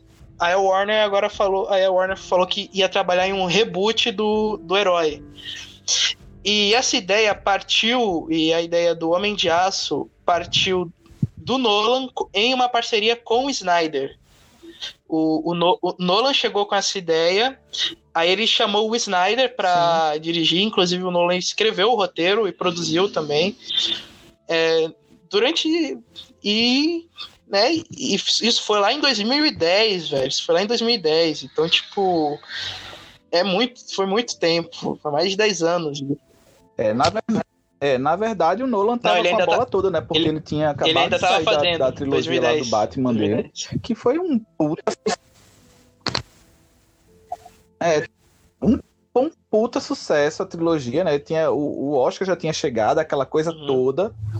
E, e, o Nolan era a cara da Warner, né? Assim, a ideia era que. É, só que ele. É, mas como eu disse, a gente falou. Se não me engano, a gente, a gente comentou no no do, do Nolan, porque parecia que ele só queria fazer o primeiro e o segundo filme e o terceiro do Batman ele fez por pressão mesmo. Parece que ele foi feito por pressão do estúdio, né? porque ele é um filme bem, bem descuidado, de certa hum. forma. Hum. Então. É. É. Eu acho que depois da, até da morte do, Chief Ledger. É, exatamente. Né, então a gente, considera, a gente considera aqui, Jorge. Quero ir pra outra agora. O terceiro filme, O Cavaleiro das Trevas Ressurge, um filme que o Nolan fez porque ele queria que o estúdio parasse de encher o saco dele. Fez para cumprir tabela. Ele tava ali cumprindo a tabela, tá aqui um contratinho. E como é que não o, fizer, o Bane conseguia colocar um capacete multa. de moto com aquela máscara? eu acho que o eu acho que o Snyder falou assim, não, eu acho que o Nolan chegou assim, falou, oh, fiz a origem agora quero fazer um filme no espaço da hora assim, os caras, mas e, e, o terceiro do Batman? Aí ele falou, não, aí tu faz o terceiro do Batman e te dá dinheiro amigo, pro, Zack Snyder. do espaço. Ele, ah, beleza, então. Amigo, ele faz. Aí ele foi lá e fez. uhum. é, a gente tem que levar em consideração que foi praticamente o Nolan que escolheu o Snyder, né? Sim, porque dar... os dois Sim, os dois são amigos, os dois são amigos. Essa, então, essa, faz essa visão essa escolha. de universo. Uhum. Ah, faz sentido e depois não faz mais, né? Porque eu acho que de fato é, talvez o Snyder não tenha sido a pessoa indicada para então, é... então, foi mais ou menos assim. Iniciar, é... né, esse, a Warner esse queria um reboot do Superman. E o, no, o, o, Nolan chegou com a ideia de indicar o Snyder. Ele indicou o Snyder. E o Snyder ele, ele veio com uma ideia de fazer um arco de cinco filmes é, na figura, centrados na figura do Superman. Claro que ia ter outros heróis, né? Eles iam ser mais. Mas eles iam ser mais como coadjuvantes, né? Mas a ideia central mesmo era o Superman. O estúdio comprou essa ideia, só que o Homem de Aço ele foi um sucesso de bilheteria e como o estúdio viu que o MCU estava dando certo, então eles meio que pressionaram o Snyder e o Nolan a criar o, o, o universo estendido. Tanto que o no Batman, no Batman vs Superman, o Nolan ele não é tão ativo assim como produtor, ele é, ele é, produtor, mas ele é consultor, ele é mais como consultor. E ele aparece, ele deu lá uns palpites um ou outro, porque ele já tava já tava em outra vibe. Homem de Aço foi um sucesso, só que o MCU também tava dando um sucesso. E o e a Warner viu isso como uma oportunidade. A gente tem, a gente é dono dos heróis da DC, a gente tem herói aqui de sobra né? A gente tem os heróis da DC, tem os heróis da Vertigo e tem, sei lá, de qual outra editora a gente tem aqui. Vamos fazer o nosso o nosso MCU, o nosso, nosso universo DC aqui. Isso, e né? Tinham tudo pra, e tinham tudo para dar certo. Afinal de contas, né? O, o Batman do Nolan tava bombadíssimo. Uhum. Não, tinha tudo para dar certo. Você tinha uma, um excelente mente por trás disso, que era o Snyder, um cara que entende de quadrinhos, um cara que é, sem dúvida nenhuma, o melhor diretor é, desse tipo de filme. E você e ele tinham escolhido um, um baita de um elenco tipo atores que realmente se comprometeram com o papel, que que fizeram bem o papel e tinha escolhido excelentes diretores para para dar, né, para dirigir os filmes solos dos outros heróis. Então uhum. era, era algo realmente que tinha tudo para dar certo. Só que teve um fato aí que a gente já vai chegar nele. A gente já vai chegar nele. Por enquanto, vamos falar aqui de Homem de Aço, que é um dos melhores filmes do Superman disparado. É o segundo melhor, perdendo apenas pro do Richard O'Donnell. Filme solo do Superman, tá? Sim. Uhum. Ó, Sim é, eu não... gosto. Não, vai, fale, Alisson. Não, não pode falar. Nossa. Então, é, não, é porque eu ia dizer assim que eu gosto bastante do, do desse filme do Superman. Eu acho que ele dá uma outra visão, né? Eu acho, eu gosto muito da, da, do início, né? Aquela história lá em Krypton ainda, com a história do pai. É, o elenco eu acho muito bom. Eu gosto, assim, há controvérsias, tem gente que não gosta, mas eu gosto muito do Superman do Henry Cavill. Eu uhum. sou suspeito a falar, eu acho, ele, eu acho que dentro da proposta lá do, do, do universo que foi criado para o Superman, ele cumpre o papel. Ele não é o Superman esperançoso. No começo, quando foram lançar os, o Homem de Aço, e aí disseram, ah, não vai ter a cueca por cima da, da calça. Aí eu, eita, já mudou. Mas beleza. Aí, ah, mas não vai ter a trilha sonora é, original do Superman. Como do, assim? Do não, vai ter, não vai ter a música do Superman aí, aí já tá meio complicado. Mas eu acho que talvez essa trilha sonora não combine com o personagem do Henry Cavill. Não, não, Depois sabe... que você vê a, os filmes e tal, essa música não combina com o personagem. Não, Apesar de ser a cara do Superman, né? Eu entendo, eu entendo eles terem trocado o John Williams pelo Hans Zimmer, porque o outro filme, o Superman Returns, eles tentaram fazer tudo igual tudo igual do Christopher Reeve, né? E o filme não se saiu tão bem assim. O filme não. não, não foi bem, o filme não foi bem. Então eu entendo a mudança. Então é uma mudança que compreensível. Vai ter coisa realmente que não dá para se mexer, até porque assim, o, a trilha sonora de John Williams, ela é tão icônica. Ela, ela é, é, muito maravilhosa. É, é tão icônica que é, assim quando você fala em Superman, essa música já lhe vem à cabeça a música tan, tan, tan, tan, tan, tan, tan, uhum, entendeu? Já, já vem à cabeça. E, mas eles escolheram um cara, o Hans Zimmer, que é um tão, que é tão bom quanto o, o, que é tão bom quanto o John Williams. Então acho que foi uma escolha, acho que foi uma boa escolha. Só que não é aquilo. A música mais marcante, a trilha mais marcante desse do, do Homem de Aço não é nem a música tema do Superman, é, é, é a música tema de batalha. Uhum. Ah, e na verdade, no final das contas, ninguém nem lembra. Sim. Ah, não, eu, eu, eu particularmente eu gosto bastante da, da trilha. É, a, a música tema, no caso, é aquela até que toca no final, né? Quando ele. Quando a Lois fala bem-vindo ao planeta, né? Não, é quando ele tá lutando com o Zod, aquela pan, tan, tan, tan, tan, tan, tan, tan. Hum, ah, não, mas essa daí é a música de. É a música tema é, dele? Não, é não. É, é a música, é a música de batalha. É a ah, música não, mais icônica do filme. É essa. Assim, não, então é que eu gosto de, de dar as duas. Eu gosto dessa música do, da batalha, também gosto dessa música. Eu, eu, gostei bastante de toda a composição que o, que o Hans Zimmer fez para esse filme. Eu acho que combina bastante com. eu acho que combina bastante com esse Superman do Zack Snyder. Então, é o que eu tô dizendo, assim, é, eu acho a, a, trilha sonora do, do John Williams muito maravilhosa, a música tema do Superman é incrível, mas ela não combina com o personagem, não combina com o filme. Você consegue imaginar dentro do filme do Homem de Aço, por exemplo, de repente começa a tocar essa música? Tam, tam, tam, não. não faz sentido. Talvez, talvez, talvez se o filme fosse mais otimista, faria sentido, mas não é. Pois é. Ou algum remix, né? Usando alguns acordes só.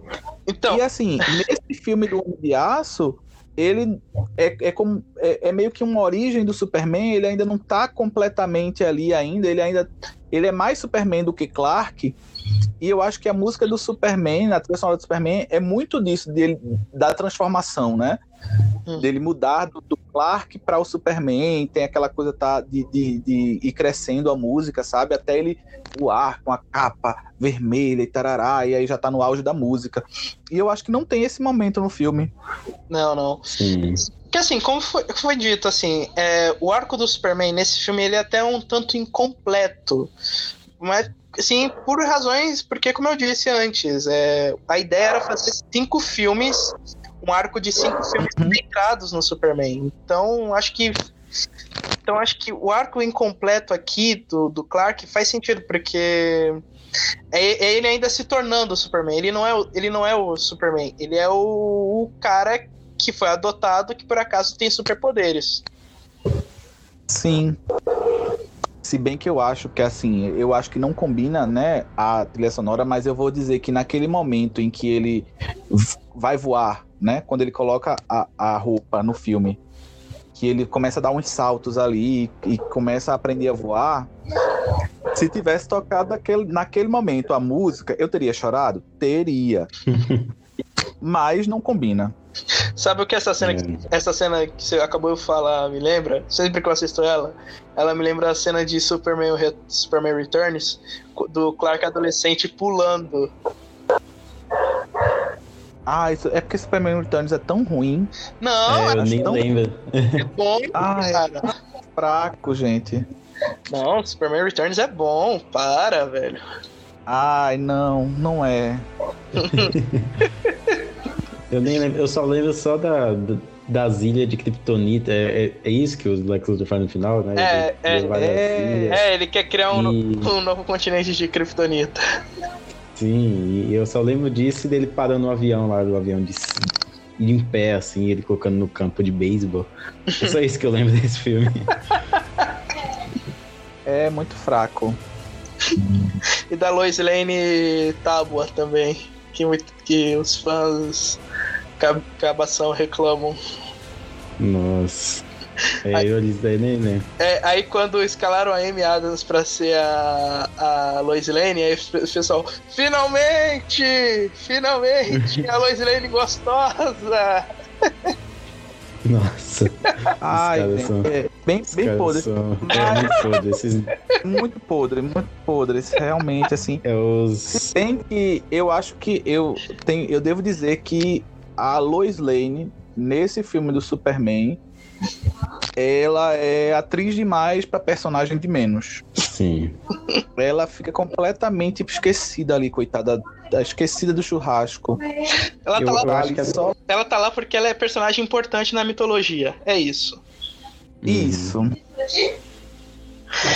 Porque... Eles, até, eles até tentam dar uma importância para ela ali, né? Tipo, ela junto com os militares ali, no, no avião tudo mais, e aí tendo que invadir aquela nave. Não, a Mas... eu vou dizer que a parte da nave é legal, cara. A parte que ela. Toda a sequência dela com o Russell Crowe na nave do Zod é bem bacana. Assim, é, mas. Não. não- Probabilidade ela- zero da- dali acontecer, assim, sabe? É, enfim, é- ela é coitada. Eu acho que é personagem de menos pra atriz demais. Ela foi desprivilegiada ali naquele, naquele roteiro. Não só naquele roteiro, como em todos os outros que se seguiram, que ela, que ela é obrigada a aparecer. Mas é isso, né? Ma- Cara, mas a função da Lois Lane é isso aí mesmo. É ser salva pelo Superman. É, Essa que é a função da Lois Lane. Tu já viu? é, ela se mete em encrenca, o Superman vai lá, ajuda ela. É isso. Tudo que o Snyder fez foi pôr na, foi pôr na tela de cinema. É, então, aí é por isso que eu não, eu não vejo muita diferença, assim, entre colocar, tipo, Amy Adams ou colocar qualquer outra atriz, porque Não, o personagem não exige muita coisa, entendeu? não, eu não disse que a Amy Adams, eu não disse que o Aleluia foi por- pela Amy Adams ser uma boa atriz. Eu disse que o Aleluia foi pela Amy Adams ser gostosona. Ah, sim, mas ainda assim, No Smallville tinha uma, tinha uma Lois Lane bem, é, bem gata também, né? Mas Smallville a gente não considera. era, ela É, era, era, ah, era sim, porque não considera, claro que considera. eu não considero, eu não considero porque é outra parada. É outra parada. É que nem, Ah, eu gosto bastante.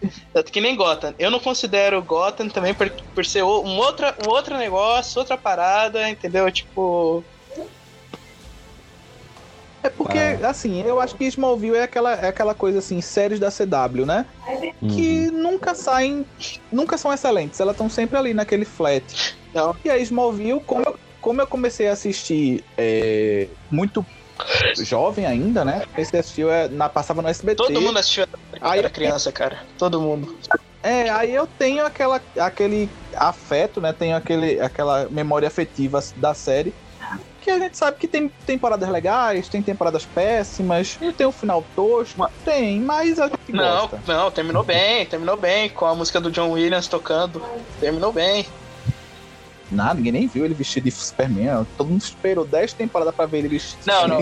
Não, não, não, não. Como, O não, não termi- sobretudo, né? Termina com ele tirando a roupa com a. a- tirando o terno pra que tá o. A roupa do Superman Não, junto. dois segundos. E eu me pergunto, Dois- até hoje eu me pergunto como, é- como essa roupa cabe, sendo que tem uma capa gigante atrás, cabe dentro do terno. eu sempre me perguntei isso. Não, não é isso.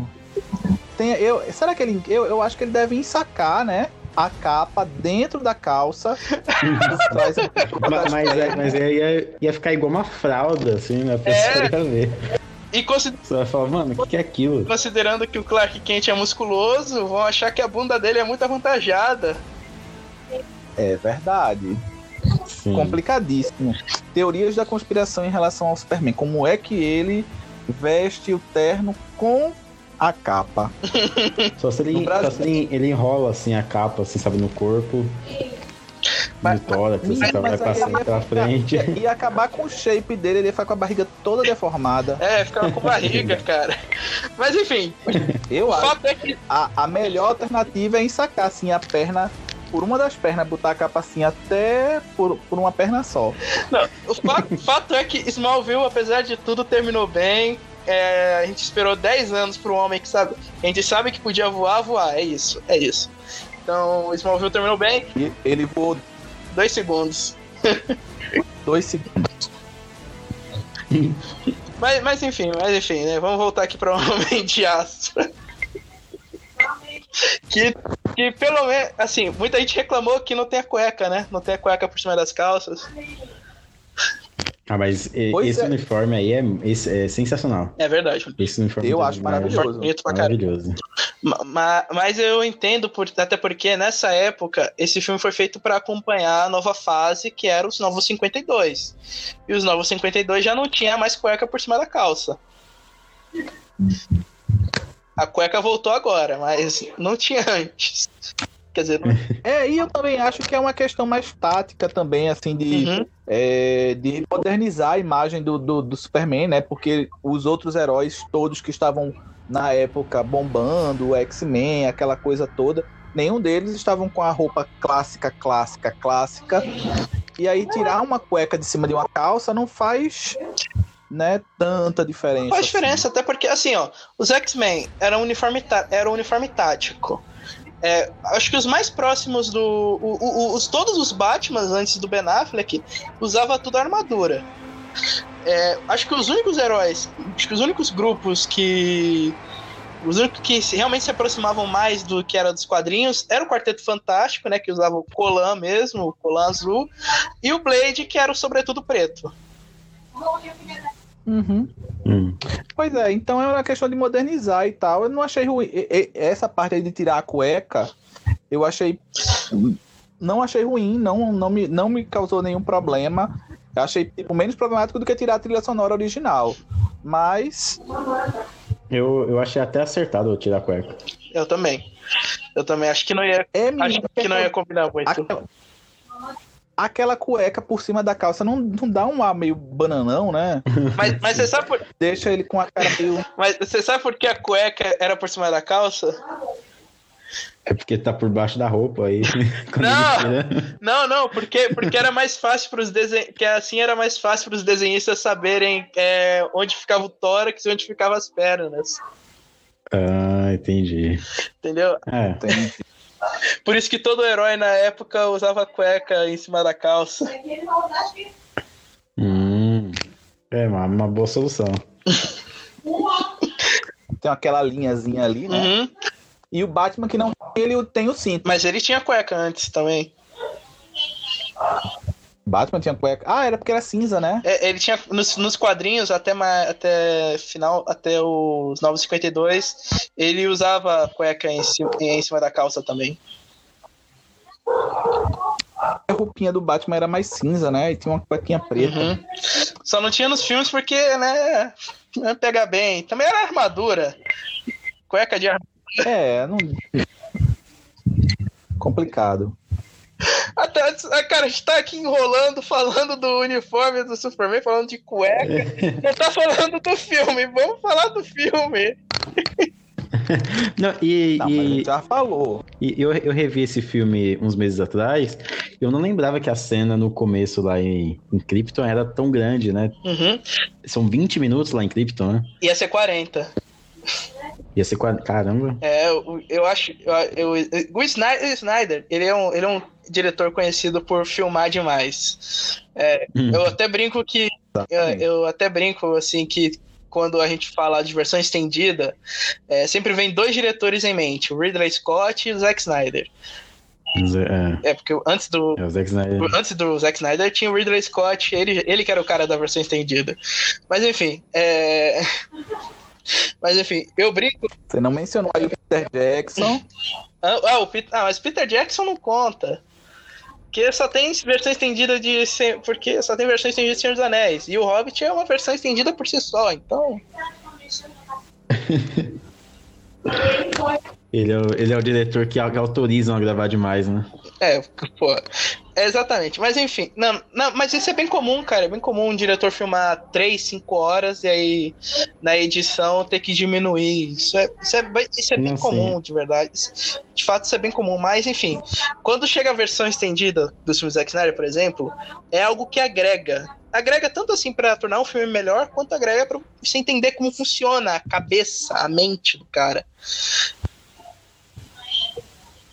É, agrega, mas é naquelas, porque às vezes falta ser um pouco mais conciso mesmo. Igual foi 20 e poucos minutos no, no Homem de Aço aí em Krypton. Se fosse 40, poderia agregar, mas os 20 minutos funcionou, sabe? Uhum.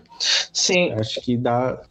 Ele, ele, ele muitas vezes ele exagera demais mesmo, assim, e tem que ter alguém. Exato. Mesmo. E aí, quando você quando você passa desse limite, assim, de você, ah, eu tenho uma ideia aqui na minha cabeça.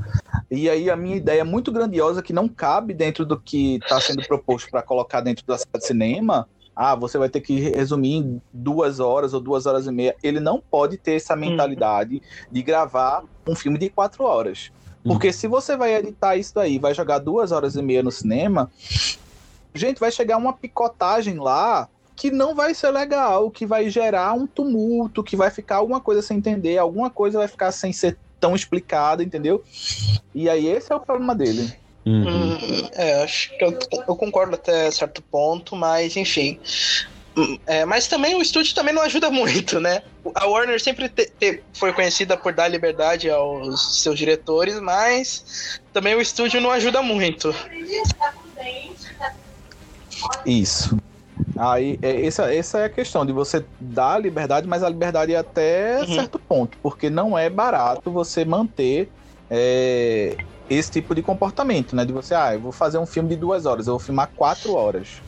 É. Gente, assim, quanto mais tempo você tem de filmagem, de set, de gravação, é uma despesa altíssima que você vai estar pagando as pessoas, vai estar pagando os atores, vai estar pagando a, as despesas em si do filme, é complicado. E depois pegar esse material todo para jogar na pós-produção, você vai ter que gastar mais para o pessoal assistir mais coisas, editar. Não, mais, não, não, não, cara. A, o tempo do filme é por causa das salas de cinema, porque é tipo um filme de 90 minutos é, vai dar para salas exibirem esse filme mais vezes ao dia, entendeu? Quanto mais curto, mais sim, isso vai render mais, isso vai render mais. Por isso que filmes de 3, 4 horas é, hoje em dia quase não tem, a não ser se for no cinema indie ou no streaming, por exemplo, agora que teve o, o, irlandês e agora vai ter o Snyder Cut. Né? Então. Então, né? Mas... Ou. Ou se você for da Disney, né? Como assim? Ah, porque se, você, porque se você for da Disney, você lança Vingadores Ultimato com 3 horas e bate 2 bilhões e quase. Mas ali eles podiam, cara, porque a Disney, porque o presidente da Disney deu carta branca pro Kevin Feige. Kevin Feige. É, então, era, era a finalização, eles sabiam que iam vender, eles falaram, ah, vamos conseguir, né? Agora, tipo, vai chegar um filme do Homem de Aço, aí o primeiro de todos, não é, é. sabe? É uma aposta, né? Então tem que ser ali é, cara. as duas horinhas. E, e outra, o Vingadores já, já tava consolidado, o Homem de Aço ia se consolidar agora. É, então. É, exato. Então, é o que eu tô, é o que eu tô dizendo, assim. A Disney liberou para fazer três horas de filme depois que sabia que era uma, um tiro certeiro. Aí você vai entregar na mão do diretor que vai, vai montar um filme como Homem de Aço, que uma cena de que era para ter 20 minutos, ele faz 40, uma hora. É loucura. Porque não sabe se aquilo ali Cara, vai dar vamos certo. guardar essa, essa cena de 40 minutos de Krypton, porque eu ainda acho que ela pode ser reutilizada no Snyder Cut, mas vamos, vamos guardar isso daí. Vamos guardar isso daí. Uhum. Porque, assim, vamos, vamos voltar pro filme. É, o filme ele começa, além dessa cena maravilhosa de Krypton, ter as pirocas espaciais também. é uma lata de piroca. Eu acho que, eu acho que eles fizeram aquilo ali zoando mesmo. Né? Eles lá, lá na pós-produção aquilo ali tá muito esquisito, não? Ah, deixa, deixa. Não deixaram eu colocar 40 minutos, dando isso. Então vou com a piroca. É. Mas enfim, mas, mas enfim. Uh...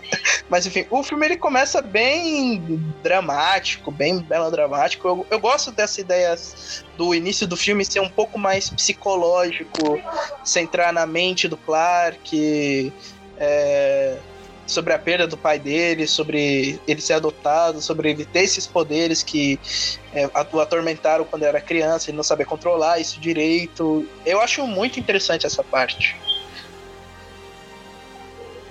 Uhum. Não, eu acho fantástico. Inclusive, é, é, é o cerne do uhum. Superman, né? O, a, a, ideia dele é ser humano. Ele quer ser o mais humano de todos os humanos. Assim, ele sempre encara os poderes com, como uma maldição no é, início, né? Sim, sim. Sim. Aí, aí chega. Mas tem a cena adolescente lá, que é a cena que o Kevin Costner morre, que ele tá lá arrogante, porque ele tem os poderes, ele quer usar os poderes dele. Então, assim, eu vejo esse filme. O, esse filme meio que pelo menos o arco que o Zack Snyder queria fazer, assim, do Superman é, iniciante, novato, cara que não, não tem experiência nenhuma, pro no final, para no final ele ser o escoteiro, ele ser o símbolo de inspiração, o cara realmente o Superman que a gente conhece. Sim. Tanto que o, o Batman vs Superman, quando começa, é, já dá a sensação que o filme já começou há muito tempo.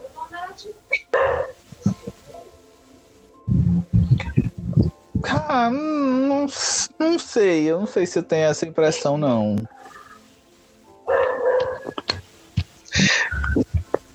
Eu sempre acho que eu sempre acho que a, a É porque Batman vs Superman vai ser uma outra história. É, exatamente. Pra, uhum. pra... Exatamente. mas, mas enfim, né? É... E aqui, né, a gente tem um roteiro, o roteiro que é do Nolan, né? E foi um roteiro polêmico, né? Porque o Superman destruiu a cidade e matou E, e, particularmente, e particularmente eu gosto dessas escolhas. Eu assim, também desse, gosto, eu também gosto. Dessa mudança que dá o tom do, desse universo do, do Snyder Exato. mesmo, né? Que ele ia trazer aí pros outros filmes. Exatamente. Assim, ó, se você tem dois deuses lutando para se matar, torça para que eles destruam apenas uma cidade. Que é não, e eu acho que faz todo, total sentido isso também, né? Porque você tem eh, uma figura muito Duas. poderosa e. Hum, é, duas, né? Mas assim, no geral, você falando de super-heróis, é, ninguém vai escolher, eita, vamos lutar aqui, eu vou acabar com você. Certo, mas vamos aqui para um desertinho. É, é, tem um cachorro é, eu, vou, eu vou tirar ele aqui que ele tá me chamando pra brincar. Calma aí. Aí, tipo, não faz o menor sentido. Você, ah, vamos lutar, vou acabar com você, certo? Vamos para o deserto. tipo, não, você vai lutar, você vai lutar é aqui agora. Então, é, é uma consequência. Eu acho super acertada a ideia de ele destruir metade da cidade durante a luta, assim, de não ter que se eximir. E eu acho que faz muito mais sentido essa, essa luta no outro filme, né? Das consequências, de como é.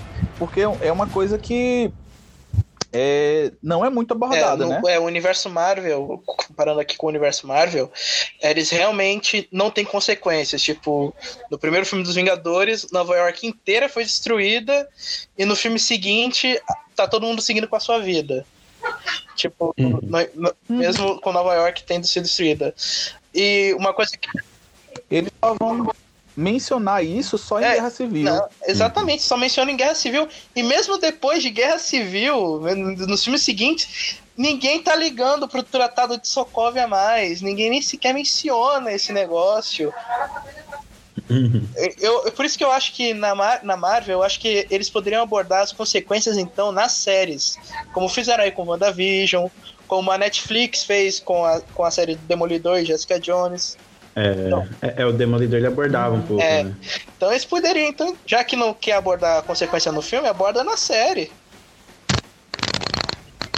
Uhum.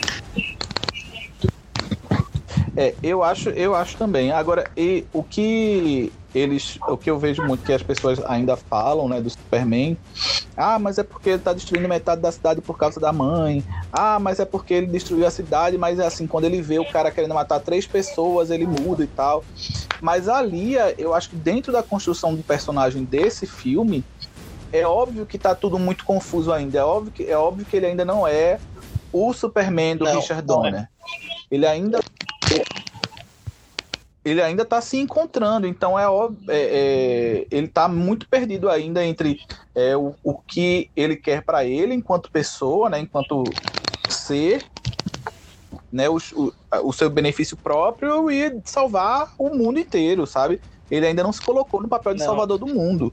Então eu acho que total sim, sentido. Sim. E sem falar que, assim, ah, mas o Superman não mata. Não, já aconteceu do Superman matar antes. Ele mata quando realmente for necessário. Tipo, ele literalmente se matou para deter o apocalipse. Então, é, é algo que já aconteceu isso. antes. Quando é realmente necessário, ele, costu ele evita isso, porque ele, é que assim, na mentalidade do super-herói, na mentalidade do Batman também, que o Batman já matou também nos quadrinhos, é bom lembrar disso. É, Tipo, ele prefere aprisionar a pessoa lá, porque se ele o matar, ele será tão ruim quanto ele. Mas, mas também matar ali era, tipo, última escolha. Última escolha dele. Fez porque uhum. era realmente necessário. E eu acho super acertado, inclusive, não vejo nenhum problema quanto a isso. Ah, o Superman matou. Beleza, uhum. sem problema. Porque eu não sei, eu acho que as pessoas terminam criando, né? Como fizeram, por exemplo, com a Mulher Maravilha. Agora, a Mulher Maravilha não mata ninguém, não não usa arma, não faz nada. Mas, sério, nos quadrinhos ela arranca cabeças, ela mata sendo filmada e tá nem aí. Ela tá querendo defender lá o uhum. negócio dela e pra defender isso, ela sempre foi uma guerreira, então ela vai matar sim. Mas as pessoas criam essa aura, né, em torno do personagem que É, e de novo, Vingadores também, Vingadores também. Em todos os filmes eles destroem metade ou meia cidade, metade da cidade ou toda a cidade, e ninguém reclama também. Aham. É, eu eu acho que as pessoas eles verdade. criam umas regras, né, assim, Meio besta, é, meio bestas, assim. meio besta. Isso- E eu acho que o diretor de WandaVision é, assistiu Homem de Aço, tanto que ele fez até uma cena que me lembrou bastante uma cena de Homem de Aço. Qual? É, sabe a cena que o Visão Branco tá lá ameaçando a Wanda, tá lá quase enforcando ela? Aí chega o. Aí chega o. hum, Ah, Aí chega o. não, ele, ele tá a é, aí chega o. Visão é, descendo a tá- porrada nele, descendo a porrada no Visão Branco. Então, isso me lembra Aham. a cena em É. que o Zod ameaça a Marta, aí chega o Superman, pá, você acha que pode ameaçar a minha mãe? É, sim, verdade. É verdade. A cena foi bem, foi bem parecida mesmo. Que ele só passa feito uma flecha assim, e leva o outro. E, e um taca o outro num negócio que explode, né? É igualzinho. É igualzinho, cara. Enfim, né? Mas, assim, também muita gente reclama, muita, muitos haters do Snyder reclamam desse filme. São haters do Snyder, mas são beats do Nolan. E se esquece que quem escreveu o roteiro desse filme foi o Nolan. Então, né? Critério meio, meio duvidoso esses seus, né? O de vocês aí, né? Mas. Mas, mas tudo bem, tudo bem. É, acho que para um episódio piloto de um arco que o Snyder queria construir, foi bem, foi muito bem, né? Ah, eu achei muito bom. Eu gosto muito de Homem de Aço, não vou mentir. Dessa fase dos, dessa nova fase dos heróis da DC, eu acho que ele é o melhor. É, eu também. Ele é o meu favorito de todos esses filmes aí da DC. A gente vai, Foi um belo a começo. gente vai ter divergências, então. Tanto, tanto que até hoje, tanto que até hoje eu quero muito que tenha Homem de Aço 2, mais filme com, com o Henry Cavill aí. É porque não tem nenhum, porque não tem nenhum ator ho- hoje em dia que possa interpretar o Superman se não o Henry Cavill. Sim, é, não tem. Ah, mas já tem uma outra história aí que tá saindo na, na, na mídia agora, de um reboot Com Michael. Superman. Aham. E O de Michael- colocar o Michael Ah, vamos fazer o Superman presidente? É, tem uma. Um Ia ser maneiro, aí. ia ser maneiro isso daí, mas como agora né, a DC assumiu o El- o Elseworld, ah, tá valendo, tá valendo. Assumiu que é multiverso É, mesmo, então tá valendo, tá valendo isso daí. Pode, pode lançar esse Superman aí, esse Superman novo em março e o do Hen- o Henry Cavill em outubro, assim. né? É, é, pode, Lança os dois logo. pode fazer, né? Permite isso. É, eu acho que a, a- eu acho a Warner muito cagada, bicho. A Warner é muito cagada. A Warner não sabe. Ela não sabe lidar com os personagens que Não, ela não, tem. é não. que, é, a, não, é que a Warner é, não é só a Warner, entendeu? Tem um outro estúdio agora, que é o DC Filmes, que é dirigido, que, é que tem como presidente um cara que não conhece quadrinhos, um cara que não entende nada, o cara, o, o George Ramada, que realmente não sabe o que faz. Tipo, ele só tá lá porque ele foi o cara que indicou o James Wan pra, ir- pra fazer Aquaman e porque ele é um dos produtores de Invocação do Mal, que é uma das franquias mais lucrativas de todos os tempos. Então, assim, só tá lá por conta disso, mas ele é um cara que não entende nada. Nada. A, Uhum. Pois é, ou seja, não sabe, não sabe lidar com os personagens, não sabe trabalhar. Sabe assim. É, eu acho. Sabe, tem os, tem os empresários ali que acham que conhecem as coisas e que. Sabe, não, eles não têm. é, a gente pode falar qualquer coisa, assim, é, usando o exemplo da Disney, mas eu acho que a presença do Kevin Feige ali é muito importante. Porque o Kevin Feige, ele é um sabe? criador que sabe agir como executivo. Entendeu? Eu, eu, eu que não, eu Isso. que não gosto da maioria dos filmes da, da Marvel, eu admito isso. Entendeu? A Warner, ela tinha um cara, ela tinha esse cara que entendia das histórias, que para inicialmente o Snyder, ele que ia ser o Kevin Feige do do universo do universo da DC no cinema. E, e foi uma decisão acertada, porque ele é um cara que conhece, ele é um cara que, que tem bons contatos entre os diretores, e- ele ele tinha, tinha. Ele era o cara certo, só que devido ao. ao a um abalo sísmico, né? Tiraram ele e botaram o, o Geoff Jones, que também é uma decisão acertada, mas o cara não se pronunciava.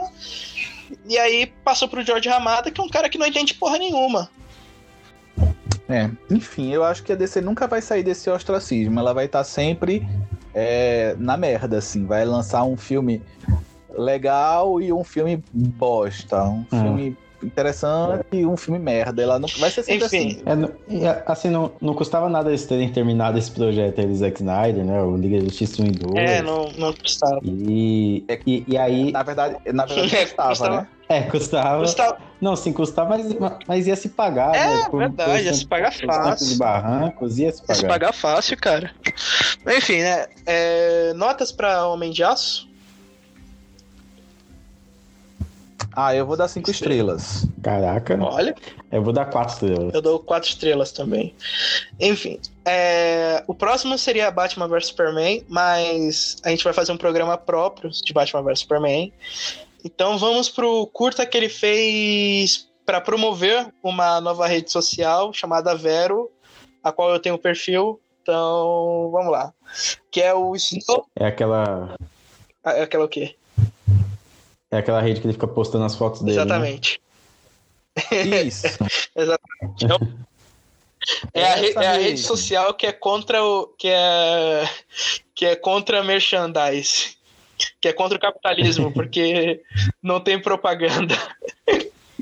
Ah, não tem nada. Nossa. É, por isso que eu criei perfil lá. Enfim, né? Ele fe... ah, quando o Vero. Quando a Vero surgiu, tava vindo, ela chamou uma porrada de artistas lá para fazer algumas coisas, para promover lá, seja para fazer algum comercial, seja para promover algum tênis. O Snyder fez um curta-metragem que ele lançou exclusivamente no Vero, que é o Snow Iron, que é um curta-metragem um tanto, né, a palavra que eu tenho para dizer é abstrato. Uhum. É diferente. É, é, é diferente. Você não. É, você viu, né, Jadson? Eu te mandei o link dele, né? Você eu viu. Vi, vi. Você viu, Alisson? O filme? Não, vi não. Viu, não? Enfim, né? Não. É quatro minutos. É, são quatro minutos. Né? Basicamente é um tiroteio na neve, entendeu? Por isso, Snow Iron e ele filmou inteiramente, olha só. Ele filmou inteiramente. Ele, isso, isso, que eu tô, isso que eu vou falar agora não é, não é brincadeira, não. Não é brincadeira, não. Ele filmou no quintal da casa dele, é sério. No quintal da casa dele, chamou os amigos e filmou inteiramente com o iPhone. Nossa. É, eu tô vendo aqui que tem até no YouTube, né? uhum. né? Sim, e olha, e olha a imagem, e olha as imagens, velho. Inacreditável, com o iPhone. Deu pra criar imagens Uhum. fantásticas. Sim. E, e, ele fez praticamente tudo. Ele, ele dirigiu, escreveu, editou e, e, sei lá o que mais ele fez. Acho que só a trilha sonora que ele não fez. Ou vai saber. É, é, é, um, é um curta, né? Então acho que para ele que tem. que já tem a prática, a manha do negócio, é uma coisa. É, é muito mais simples uhum. de, de, de, fazer. É óbvio que é, tem a, a, visão dele ali, você assiste quatro minutos e você diz assim, não, isso aqui é o Zack Snyder, porque tem todos os elementos que ele costuma usar nos seus filmes, as cores, a, a câmera lenta, o negócio uhum. todo. E é isso, né? Assim, é, é, ele imprime a visão dele ali, né? Então acho que talvez a grandeza do diretor esteja nele e não com o veículo com que ele vai trabalhar, né? Porque, ah, gravou com celular e tal, beleza, mas se ele for um. Se ele tem uma visão muito particular e uhum. se ele sabe filmar de fato, ele pode estar tá fazendo com a câmera VGA. Sim, e, e o curioso é que uhum. ele gravou esse filme logo depois que ele foi demitido é, de Liga da Justiça né, que tem, teve, teve toda aquela tragédia lá, a gente sabe, sabe e ele e, né, e assim, a gente é, quem perdeu alguém sabe o, como, como, como, é difícil, então tem que tentar distrair essa dor de alguma forma. E ele fez esse curta para meio que fazer isso também. Uhum.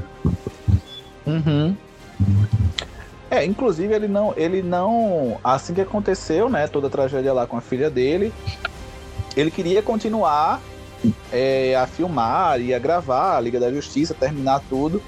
Mas aí chegou um momento. É porque deu, o né? estúdio pediu refil refilmagens, aí ele teria que voltar pro, pra Nova Inglaterra, fazer tudo, porque o filme já estava em fase de pós-produção. Aí ele não, não conseguiu, colocaram o Joss Whedon e deu muito errado. apesar de apesar de tudo, eu não vejo o Liga da Justiça do Joss Whedon esse bicho de sete cabeças que todo mundo fala. Eu ainda consigo ver coisas interessantes ali. Mas, enfim, é, como só eu e o Jaderson. Eu consigo ver? Hã? Tu consegue ver? Algumas coisas legais, algumas coisas legais, entendeu? Não, não tudo. Tipo, uma, uma coisa que funciona, uma outra que não, entendeu? Tipo Esquadrão Suicida. Que tem coisas que funcionam e a maioria das coisas não. Tem coisas que funcionam no Esquadrão Suicida? E o, e o, visual do filme, é. que é muito bonito também. Mas enfim, é. É, é, é? vocês não gostam do visual do Esquadrão Suicida? Não, eu gostava quando era neon, antes do no primeiro trailer. Depois, o que veio, o que foi lançado pra gente foi uma coisa. Tá, mas a gente não tá aqui pra falar de David Ayer, cara. A gente tá aqui pra falar de Dexter. então tá, vamos lá, vamos lá. É, como só eu e o Jarderson vimos esse filme, é, que nota você dá, Jarderson? Ah, eu daria o quê? Três estrelas. Eu dou quatro estrelas. Eu dou quatro estrelas. O Alisson tá devendo esse filme. Uhum, é, logo depois daqui eu acho que eu vou assistir. Uhum. É, é rápido. E você tá rápido. devendo o Sucker Punch, Jaderson, então. É verdade, eu tô deve... a minha deve ser maior. então tá. Agora vamos falar de Liga da Justiça ou Justice League. Vamos falar bem rapidamente, né? Porque a gente vai falar de Snyder Cut, né? É, mas a gente vai falar. Não tem como falar, eu acho que não tem muito o que falar sobre Liga da Justiça, porque, gente, sério, não, não, não é, é um filme dele. Não é. Porque tem, tem algumas cenas ali que eu acredito que tenham sido dele, que, que eles usaram. Que tem cenas lá que são do Snyder que eu acredito que eles usaram, como o videoclipe lá do começo, que mostra a Metrópolis uhum. toda ferrada, sem esperança, tocando Everybody Knows, o ataque da nazista. Aquilo lá eu acredito que tenha sido dele. Aquilo lá eu acredito que é dele. Agora, o resto já não acho, não. O resto eu já não acho. Tem, tem muito. Tem, mas tem outras cenas também é, que. que são dele, né? Que aí, no final das contas, foi deturpado, né? Mudaram cores, mudaram uhum. efeitos, mudaram. Sim, e tem, tem algumas, inclusive, que ficam muito, muito zoadas, né? Principalmente naquela cena do, do renascimento do Superman e da. E da, na batalha final, porque eles é muito retalhado, né? Uhum. Cenas do Snyder, cenas dos Joss Whedon, e foi igual o Jaderson falou antes, que dá pra você perceber, né, quando é do Joss Whedon. Então, Uhum. É, fica um negócio muito feio, fica, é. às vezes fica muito feio. Não, e, o, e assim, é, também tem o formato aí, quando o formato está sendo lançado do Snyder Cut. Quando a, gente, quando a gente for fazer o programa do Snyder Cut, eu vou explicar isso. Vou explicar isso. Mas basicamente, as, quando as refilmagens é, aconteceram, o Snyder usava um tipo de câmera e o Joss Whedon usou outro tipo de câmera. Então, por isso que também hum. tem essa, essa confusão de cores também. Sim. Quer saber quais são as cenas que foram filmadas pelo Snyder e as que foram filmadas pelo Joss Whedon? É só olhar para a cara do Henry A cara que é deform... e, e... A cara deformada foi o Joss E pra cara também do... Do Ben Affleck. É, do Ben Affleck, que tá mais gordinha assim da máscara, tá bem apertadona. Uhum. E também, e também para pro Flash e pra Galgador. Galgador que não tá se sentindo muito à vontade lá. Uhum. É, Agora é engraçado, porque é, é, você falou na Galgador, eu, eu, lembrei daquela história lá, da, da cena que o Flash cai em cima dela, que ela se é, isso é verdade. Isso é verdade. Isso é, é coisa de Joss Whedon é, Joss Whedon e tal, que e foi que o, o, o Ray Fisher falou e aquela coisa toda. Mas é engraçado que o é um perfil, né? Faz parte do perfil do, do Snyder hipersexualizar as, as mulheres, né? Porque é, na Mulher Maravilha a Gal Gadot usa roupas curtíssimas. Não. Mas assim, né, na... é hipersexualizar, é... mas não no sentido de tipo você só serve para ser objeto sexual, entendeu? É, hiperse hipersexualizar ah, mais, claro. tipo, esteticamente, entendeu? Tipo, mais para dar é. um visual mais legal, entendeu? Um, por exemplo, em Sucker, no, no... no Sucker Punch tem isso. No Sucker Punch, como eu falei, a, a menina principal se veste como uma colegial japonesa. E aquilo lá, esteticamente, é muito bacana pra cena de ação, entendeu? Sim, é daí mesmo que eu ia falar. É, é, mas não deixa de ser uma hipersexualização. Até no Watchmen também, né? Que ele coloca uns colãs bem. Mas super-herói. Mas é, então, eu... super-herói usa colã, porra. Na, é, então, eu acho que o Zack Snyder ele tem essa hipersexualização é, um pouco. É, é, um pouco essa questão do mau gosto mesmo dos quadrinhos, sabe? Da, é. Das roupas curtas e coladas. Já o Joss Whedon é uma coisa bem mais agressiva, até, né? Tipo, ah, caiu nos peitos dela e aí faz aqueles planos igual ele fazia da Viúva Negra, sabe? Dela é... mostrando a bunda dela. É Não. uma coisa um pouco mais maldosa. É, nos Vingadores mesmo, no primeiro filme dos Vingadores, quando ela tá sendo lá interrogada, interrogada entre aspas, cara, ela tá tipo com um peito estufadão, então... Então, tipo, isso é muito Sim. coisa do Joss Whedon. E no, e no Firefly... Mas eu acho que... Mas aí eu vou ter que discordar, por exemplo eu, eu sei que o Joss Whedon, de fato, ele, ele também sexualiza as personagens, mas eu acho Sexualizou? que... A... No caso... No caso da Viúva Negra, eu acho que faz parte da personagem esse lance da, da hipersexualização, porque, até porque ela é uma uma agente infiltrada, ela, ela é uma investigadora e ela usa de fato o corpo dela, faz parte do sangue da personagem, né? Mas precisa estufar também. o peito dela como se tivesse posto silicone? É, eu não sei. É, porque, por exemplo, no, no Homem de Ferro 2 ela tem essa questão assim, e eu não vejo tanto o John Favreau fazendo isso, porque, sabe? É, porque, e aí. Porque assim, John Favreau é o John Favreau, o Joss Whedon é o Joss Whedon. Sim. E aí, e tanto que nos outros filmes também a, a Viva Negra abandona de, de vez né, essa coisa da sensualidade. No... Sim, sim. Isso. Volta um pouco no, no Era de Ultron, que é um dos piores filmes de super-herói ever, mas.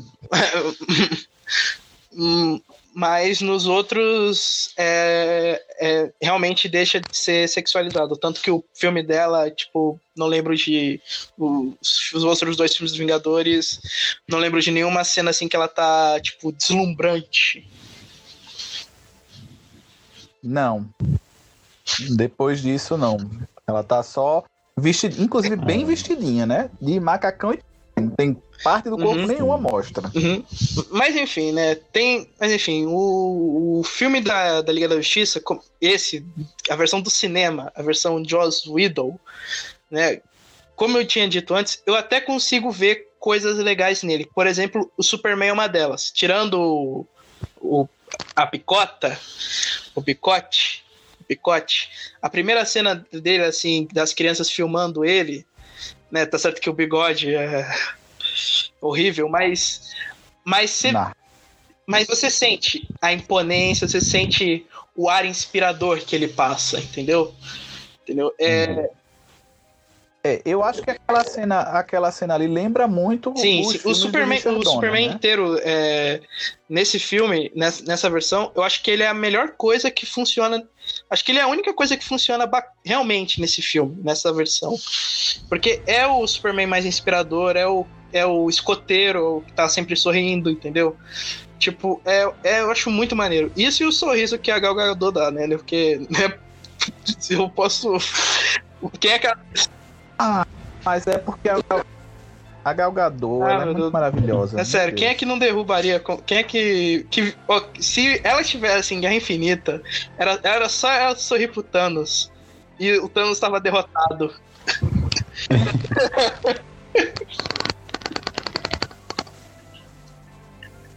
Ela é muito incrível, é. fato. Sim. Mas enfim, né? Mas é um filme. Agora, Vai, fala aí. Eu, esse, esse Superman, é, tipo, eu acho que. Eu não sei, eu quero acreditar nisso. Que esse é meio que o arco que o Snyder estava preparando para ele, sabe? Nesse, nesse retorno dele. E aí, quando finalizar tudo, assim, quando finalizasse tudo, ele seria, sabe, essa figura inspiradora que juntou os heróis ali que o Batman se viu na, depois do Batman vs Superman ali na questão de juntar esses heróis e de inspirar todo mundo. Uhum. Eu, eu acho que era isso que ele, que ele queria, sabe? Mostrar, tipo, ah, Superman morreu, mas ele agora voltou e ele tá inspirando, ele é o, o nosso herói, né? Ele é o cara que veio pra salvar todo mundo. Eu acho que.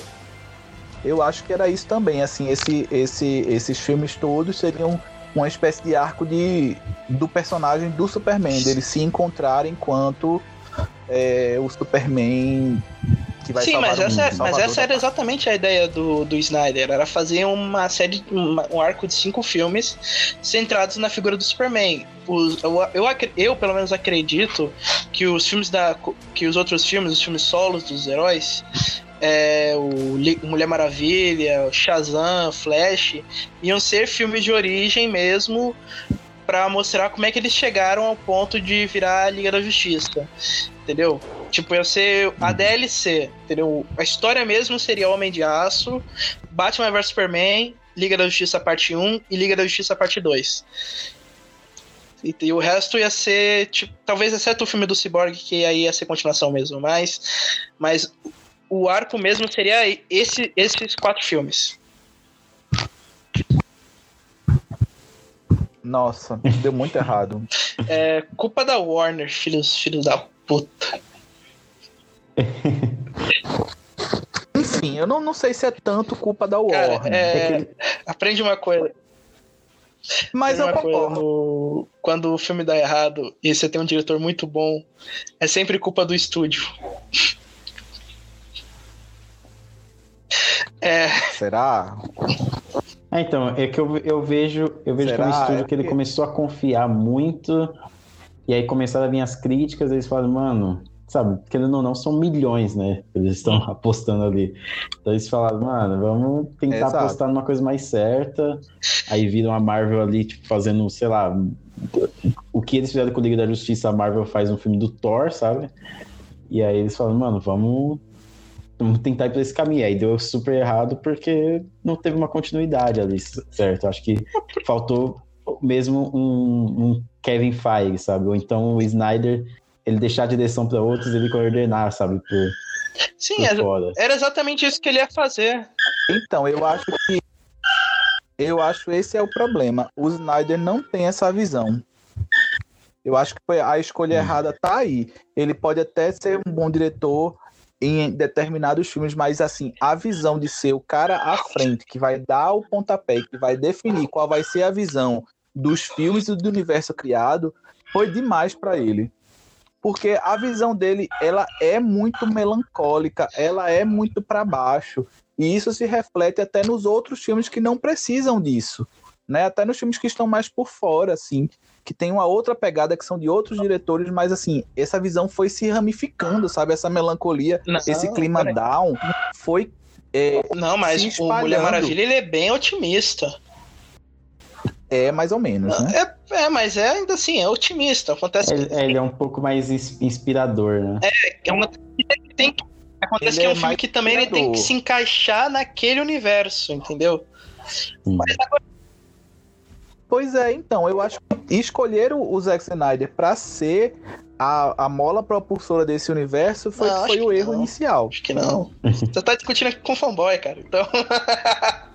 não, não, não, eu, eu até. É. Então, mas assim, isso não quer dizer que você. Eu até concordo, assim, eu acho que poderia tipo, ter alguém ali para frear ele, sabe? Falar, ó, oh, suas ideias são legais até aqui. Isso. Isso daqui vamos deixar de lado, tá bom? Vamos colocar para depois. Não, tinha o Geoff Jones, só que o Geoff Jones também se é, uma então. cuzão, então. Não, o Geoff Jones, ele, ele, ele devolveu o respeito pro Aquaman, cara. Tá falando do quê? Mas ele foi uma cuzão no cinema, então. Então, né, foi, foi o que deu, né? Mas enfim, ainda assim eu consigo ver coisas legais nesse filme. A química entre os personagens, ela é muito boa. É péssima. Péssima? Eu acho, eu, eu acho muito boa. É péssima. Eu acho Nossa, que é mais muito ruim. culpa dos atores que são carismáticos aí, a Gal Gadot, É, o, Gal o Gadot. Jason Momoa, É. a- o Ezra Miller, eu acho que eles, eles se dão muito bem. Os personagens. É, é, eu, eu curto também a química deles, mas eu acho que é bem mais coisa dos atores mesmo. Eles são, Uhum. eles estão bem à vontade no filme. Sim, sim. Na- eu acho, eu não acho, eu não vejo química assim. De fato, é muito complicado, é muito ruim assim. É, eu acho que quando junta é, o Superman, ele ainda fica distoante da, da- do restante da galera. Eu acho que a Gal Gadot tem um carisma muito grande, assim, enquanto Mulher Maravilha.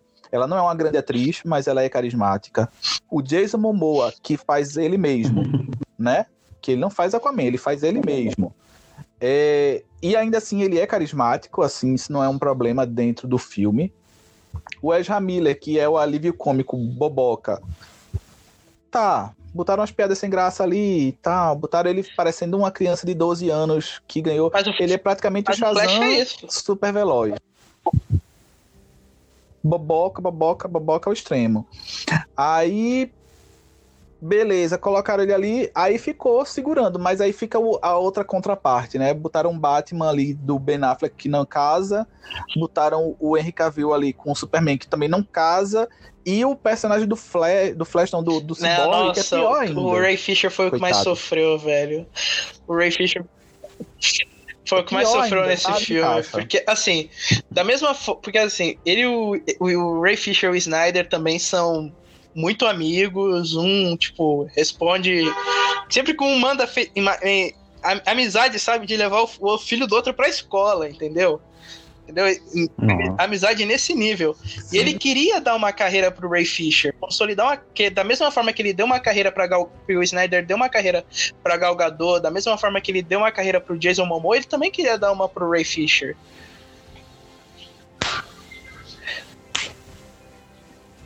Pois é, Ah, e agora- É deu pena. errado, Mas né? Vamos ver. Deu bem errado até Deu o momento, né? errado. Vamos ver se o se o Deu bem. Eu acho que é muito difícil assim o Ray Fisher se pode ser, pode até ser que ele consiga, mas eu acho que ele, Hum. ele virou o garoto Hum. problema, sabe? Ele virou o mimizento. É, não tô desqual- desqualificando todas as- as reivindicações que ele fez, não, né? Eu tô dizendo que tem, ele tem razão de falar que tá, mas aí ele, eu acho que talvez ele tenha se excedido e ele arrumou treta direto com a Warner, né? Que é uma das maiores produtoras do cinema norte-americano. Acho que é muito difícil. E aí foi uma, uma a briga que ele arrumou com o Warner foi muito assim, pra todo mundo ver. Não, não tem bastidores, era tudo nas redes sociais aqui, ó. Pá, pá, pá, um respondia de lá, o outro gritava de cá, Uhum. foi aquele tumulto Sim. no Twitter. É, e ele, ele, querendo ou não, ele não tinha tanto nome, né? Então só se tornou só. Não tinha. Sim, Gal Gadot também não tinha um grande nome, tipo, ela só tinha feito Velozes e Furiosos e depois disso nunca mais fez nada, até que o Snyder, vem cá, tu vai ser a Mulher Maravilha e tu vai brilhar. Tá aí brilhando. Sim. Uhum. Isso, esse aí foi um grande acerto, assim, ele... a- que, inclusive, eu me lembro quando lançaram, quando, é quando anunciaram que seria a Gal Gadot seria a Mulher Maravilha. É, É. porque ela é magrinha. hate. O pessoal não tem nada a ver. Ela é muito magra, não tem nada. E, e assim, quando ela apareceu, ela era a Mulher Maravilha. Fato. Ela ainda é magrinha. Não, ela, ainda é malhou. magrinha, ela malhou, ficou forte. Ela é a Mulher Maravilha. Não, ainda Não, é mas ela ainda é magrinha. sim. E, da- Mas, ma- mas ela, mas ela, Ela agora é a é cara da Mulher Maravilha, assim. e ela dá 10 a 0 na Scarlett Johansson. Não tem. Falo mesmo. De beleza, de, De beleza? de tudo. É, assim, de beleza eu até confesso que ela realmente ela tem, ela, ela, é- ela tem um sorriso, ela é maravilhosa. É, mas a Scarlett, a Scarlett Johansson, assim, é muito mais atriz. É porque a Ah, Scarlett Johansson trabalhou atriz, com o né? Woody Allen, né? A a Gal Gadot tem que comer muito feijão Uhum. com arroz até chegar assim nos Ah, pés talvez da ela- Scarlett Ela- Johansson, sabe? Talvez ela se prove agora com o, o filme do Kenneth Branagh lá, o Morte do Nilo. É, o Morte no Nilo, ou então, ou então, ou então aquele né? Cleópatra, né? Da, É da verdade, Kelly Jenkins, Mas- né? Cleópatra de- com ela. Tomara, porque assim, ela é, é, nesse Mulher Maravilha 2, assim, quando o roteiro pediu um pouquinho, um pouquinho, bem pouquinho a mais de interpretação, ela ficou muito aquém, hum. muito aquém. Entre, ficava ela e o Chris Pine, e aí era uma discrepância, você vê uma discrepância muito grande de interpretação entre eles, assim. É, é muito difícil. Enfim, mas é, é, é de fato, eu acho que o Zack Snyder deu sim é, uma vida para Mulher Maravilha. E outra coisa, a, a trilha sonora que ele colocou para ela. Minha gente, essa, essa música da Mulher Maravilha é Junk, muito maravilhosa. Junk Excel, né, cara? O Junk Excel, cara é foda. Nossa senhora, essa é. música é muito. É assim, é a cara da personagem. É, é, inclusive, eu até me, me irrito quando não tem. Eu acho que quando tem uma música tão boa assim, nesse Mulher Maravilha 2, assim, tem eu acho que toca dois segundos e para. Gente, por que o pessoal não usa essa diabo dessa é música? É que o compositor do segundo filme boa, era o Hans Zimmer. E não foi ele que compôs Sim. essa música, foi o. Foi o... Ai, mas manda o Hans Zimmer passar a manhã do Enfim, né? Vamos lá, vamos lá. Vamos lá pra nota do Justice League. Que nota você dá? Vocês dão? Ah, filme, uma estrela? Uma Alice. estrela. Eu também. Eu vou nessa daí de uma estrela também. É um filme que eu terminei triste. Eu dou três estrelas, porque como eu digo, eu ainda vejo coisas legais nele. Eu não acho esse bicho de sete cabeças. Poderia ter sido melhor? Poderia. Muito. E como poderia? Meu Deus. Mas. Mas, mas ah, sabe o que sabe o que, que acontece? Eu acho que Liga da. É, existem alguns, alguns filmes que acontece. Tem um efeito pós-filme. Né? E eu acho que Liga da Justiça é um deles. Mulher Maravilha 1964 também. Que quando você começa a pensar no filme depois que você assistiu, ele vai se tornando você começa pior. a conectar tudo e fala, mano, o que, que é aquilo que aconteceu naquela cena? É, tipo que Doutor Estranho. Exato. E se você for assistir Tipo Doutor novo, Estranho pra piorando. mim, que a primeira vez que eu vi, eu achei do caralho. Aí, quanto... aí depois fui rever não desce Sim. mais, já não desce mais, então. Ah, eu acho que ainda falta muito pra Liga da Justiça ser um pouquinho do Doutor Estranho. Doutor Estranho é duas estrelas para mim, então. Nossa, falta muito pra Liga da Justiça ser assim. Um pouquinho do Doutor Estranho. O Doutor Estranho, pelo menos, é coeso visualmente, tem toda uma estrutura ali que funciona. A Liga da Justiça, esse do Joss Whedon, não, sem condições. Sem ok, condições. vamos lá. Então, né? Então, acho que por enquanto, né? A primeira parte do especial encerramos aqui, né? Vamos. 2 horas e 40. 2 horas e 40. É, vai ser Caraca. Ou menos, né? Porque eu vou cortar umas partes aí, as partes que a gente ficou falando das neiras. Mas enfim, né? Uh, agora, né, fiquem com a música que eu escolhi. Eu escolhi a música, o, a, o remix do War Pigs do Junk XL. Então fiquei com Black Sabbath, War Pigs do Junk XL. Então até a próxima e como Nutella quente com pão.